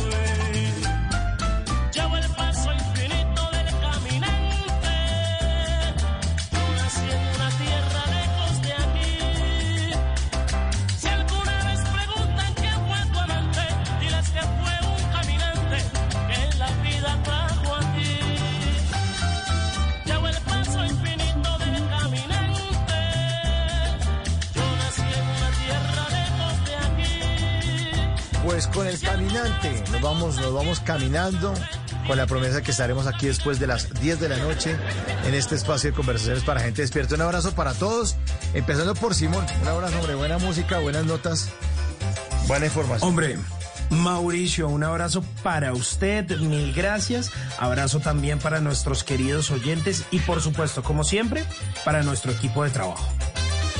Sí, señor, el Control Master, el señor Diego Gariello, que se encarga de la producción de este programa.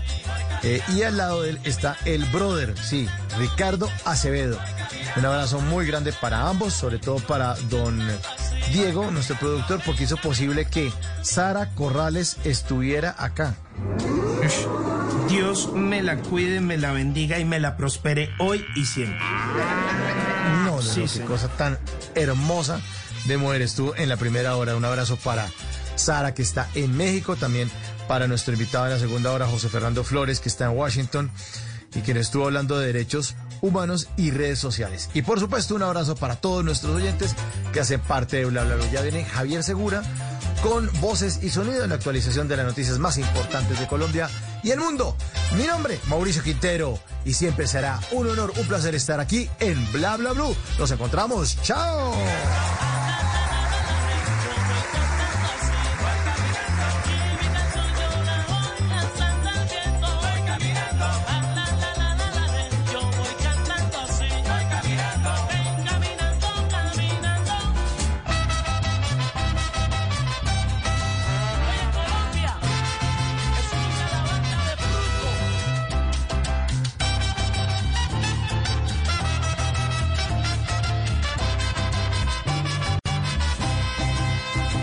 Las noches la única que no se cansa es la lengua.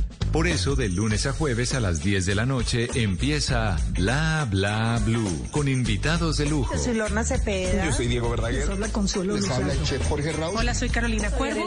la reina de la música popular. Yo soy Adriana Lucía. Tato de Evia. Blue, vamos a echar entonces el pote y el Con petaco. buena música, con historias que merecen ser contadas, con expertos en esos temas que desde nuestra casa tanto nos inquietan y con las llamadas de los oyentes que quieran hacer parte de este espacio de conversaciones para gente despierta. Bla bla blue. De 10 de la noche a 1 de la mañana. Bla bla blue. Porque ahora te escuchamos en la radio. Voces y sonidos de Colombia y el mundo. En Blue Radio y bluradio.com. Porque la verdad es de todos.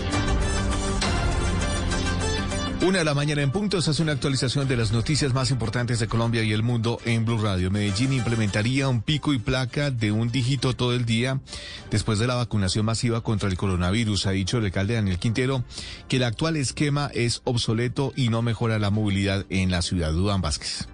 El alcalde Daniel Quintero sostuvo que su plan de gobierno tiene esta propuesta para modificar un modelo que calificó de obsoleto, como es el pico y placa actual de cuatro dígitos y de tres horas al día. Esta medida que ha regido históricamente solo promueve la compra de un segundo vehículo para las personas que requieren evitar la restricción, por lo que no se cumple el objetivo de descongestionar las vías y mejorar la calidad del aire en Medellín. Aunque el mandatario ratificó que no habrá pico y placa hasta que termine la vacunación masiva del coronavirus, sí se implementará este modelo de un dígito todo el día que generaría que los propietarios guarden su vehículo un día cada quincena. Una vez se implemente el pico y placa, lo más probable es que se va a hacer una vez cada 15 días. Ya hicimos los estudios. En la calle algunas personas, si bien no están tan seguros de la efectividad de la propuesta, sí concuerdan que el pico y placa que ha regido no ha servido ni para descongestionar el tránsito ni para mejorar la calidad del aire. Una de la mañana y dos minutos y atención a eso porque desarticulan una de las bandas más grandes de microtráfico en Cartagena. Fueron capturados 18 integrantes de una organización delincuencial dedicada al expendio de drogas tanto en discotecas como en parques y hasta en entornos escolares. Dalia Orozco. Tras varios meses de investigación en una operación conjunta entre la Policía y la Armada Nacional fue desarticulada una banda dedicada al tráfico de estupefacientes en la ciudad de Cartagena. De acuerdo a la investigación, los integrantes de esta peligrosa organización, una de las más grandes de la ciudad, se encargaban de distribuir droga en entornos escolares, mercados de abasto, parques, discotecas y zonas turísticas. 18 presuntos delincuentes fueron capturados en medio de los operativos que se llevaron a cabo de manera simultánea en cuatro barrios del nororiente de la ciudad. General Luis Carlos Hernández, comandante de la Policía de Cartagena. Personas que se capturaron tienen también antecedentes y, y están siendo juzgadas por concierto para delinquir tráfico y comercialización de estupefacientes, porte de armas y comercialización de piezas y partes de armas. Durante el operativo fue capturado el cabecilla de la organización identificado como alias Cata. Una de la mañana y tres minutos fueron enviados a la cárcel dos venezolanos presuntos responsables del homicidio de un hombre en Aguachica, Cesar. Los acusados fueron capturados cuando viajaban hacia Bucaramanga tras cometer el crimen según la fiscalía. Javier Rodríguez. Por solicitud de la Fiscalía, un juez con función de control de garantías de Aguachica ordenó medida de aseguramiento en centro carcelario en contra de dos ciudadanos venezolanos por el presunto asesinato de un hombre en el sur del Cesar. Los migrantes José Gregorio Bracho Vázquez y José Gregorio Hernández Flores están acusados del homicidio de Willy Eloy Barichara. Así lo confirmó el director seccional de la Fiscalía del Magdalena Medio, Ricardo Romero. En la parte trasera de un tracto camión se encontraban varias personas de nacionalidad colombiana y venezolana generándose una riña entre ellos. Y posterior a la riña es agredido con arma cortopunzante el ciudadano Will Eloy Marichal persona que pierde la vida como consecuencia de esta herida. Según las investigaciones, los hechos ocurrieron el pasado 8 de marzo en la vía que comunica Huachica con la capital santanderiana.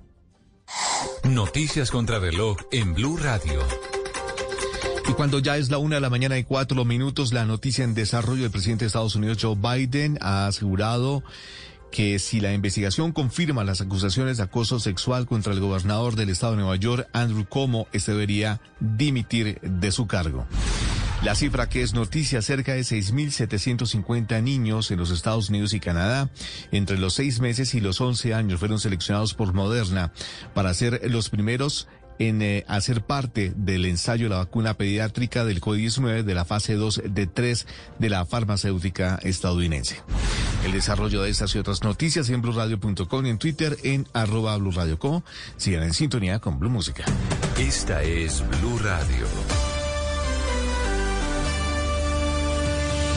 En Bogotá, 89.9 FM. En Medellín. 97.9 FM. En Cali, 91.5 FM. En Barranquilla, 100.1 FM. En Cartagena, 1090 AM. En Bucaramanga, 960 AM. En Pereira y el norte del Valle, 89.2 FM. En Tunja, 103.1 FM. En Villavicencio, 96.3 FM. En Armenia, 89.2 FM. En Norte de Santander, 97.7 FM. En Neiva, 103.1 FM. Y en Córdoba, 96.0 FM. También en bluradio.com. En Facebook, Blue Radio Colombia. A través de Twitter en arroba Blue Co. Y en la señal de TDT.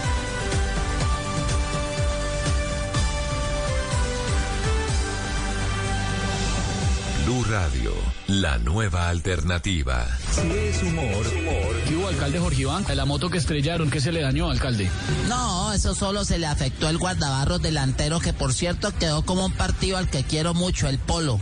Fracturado y sin posibilidad de arreglo, Esteban. No. Si es opinión. ¿Podrá el gobierno lograr que aprueben eh, la reforma tributaria en plena época electoral? Eh, yo sí creo, Ignorita, porque el Congreso siempre aprueba las leyes que son para generar gasto y para las que, las que son para generar recaudo. Lo que no va a hacer es generar impuestos muy impopulares, como el que ha propuesto el gobierno de ponerle el IVA a la canasta familiar, que es la posición del ministro de Hacienda desde hace 20 años. Voz Populi. Si se tiene que sentar para ponerse los boxers.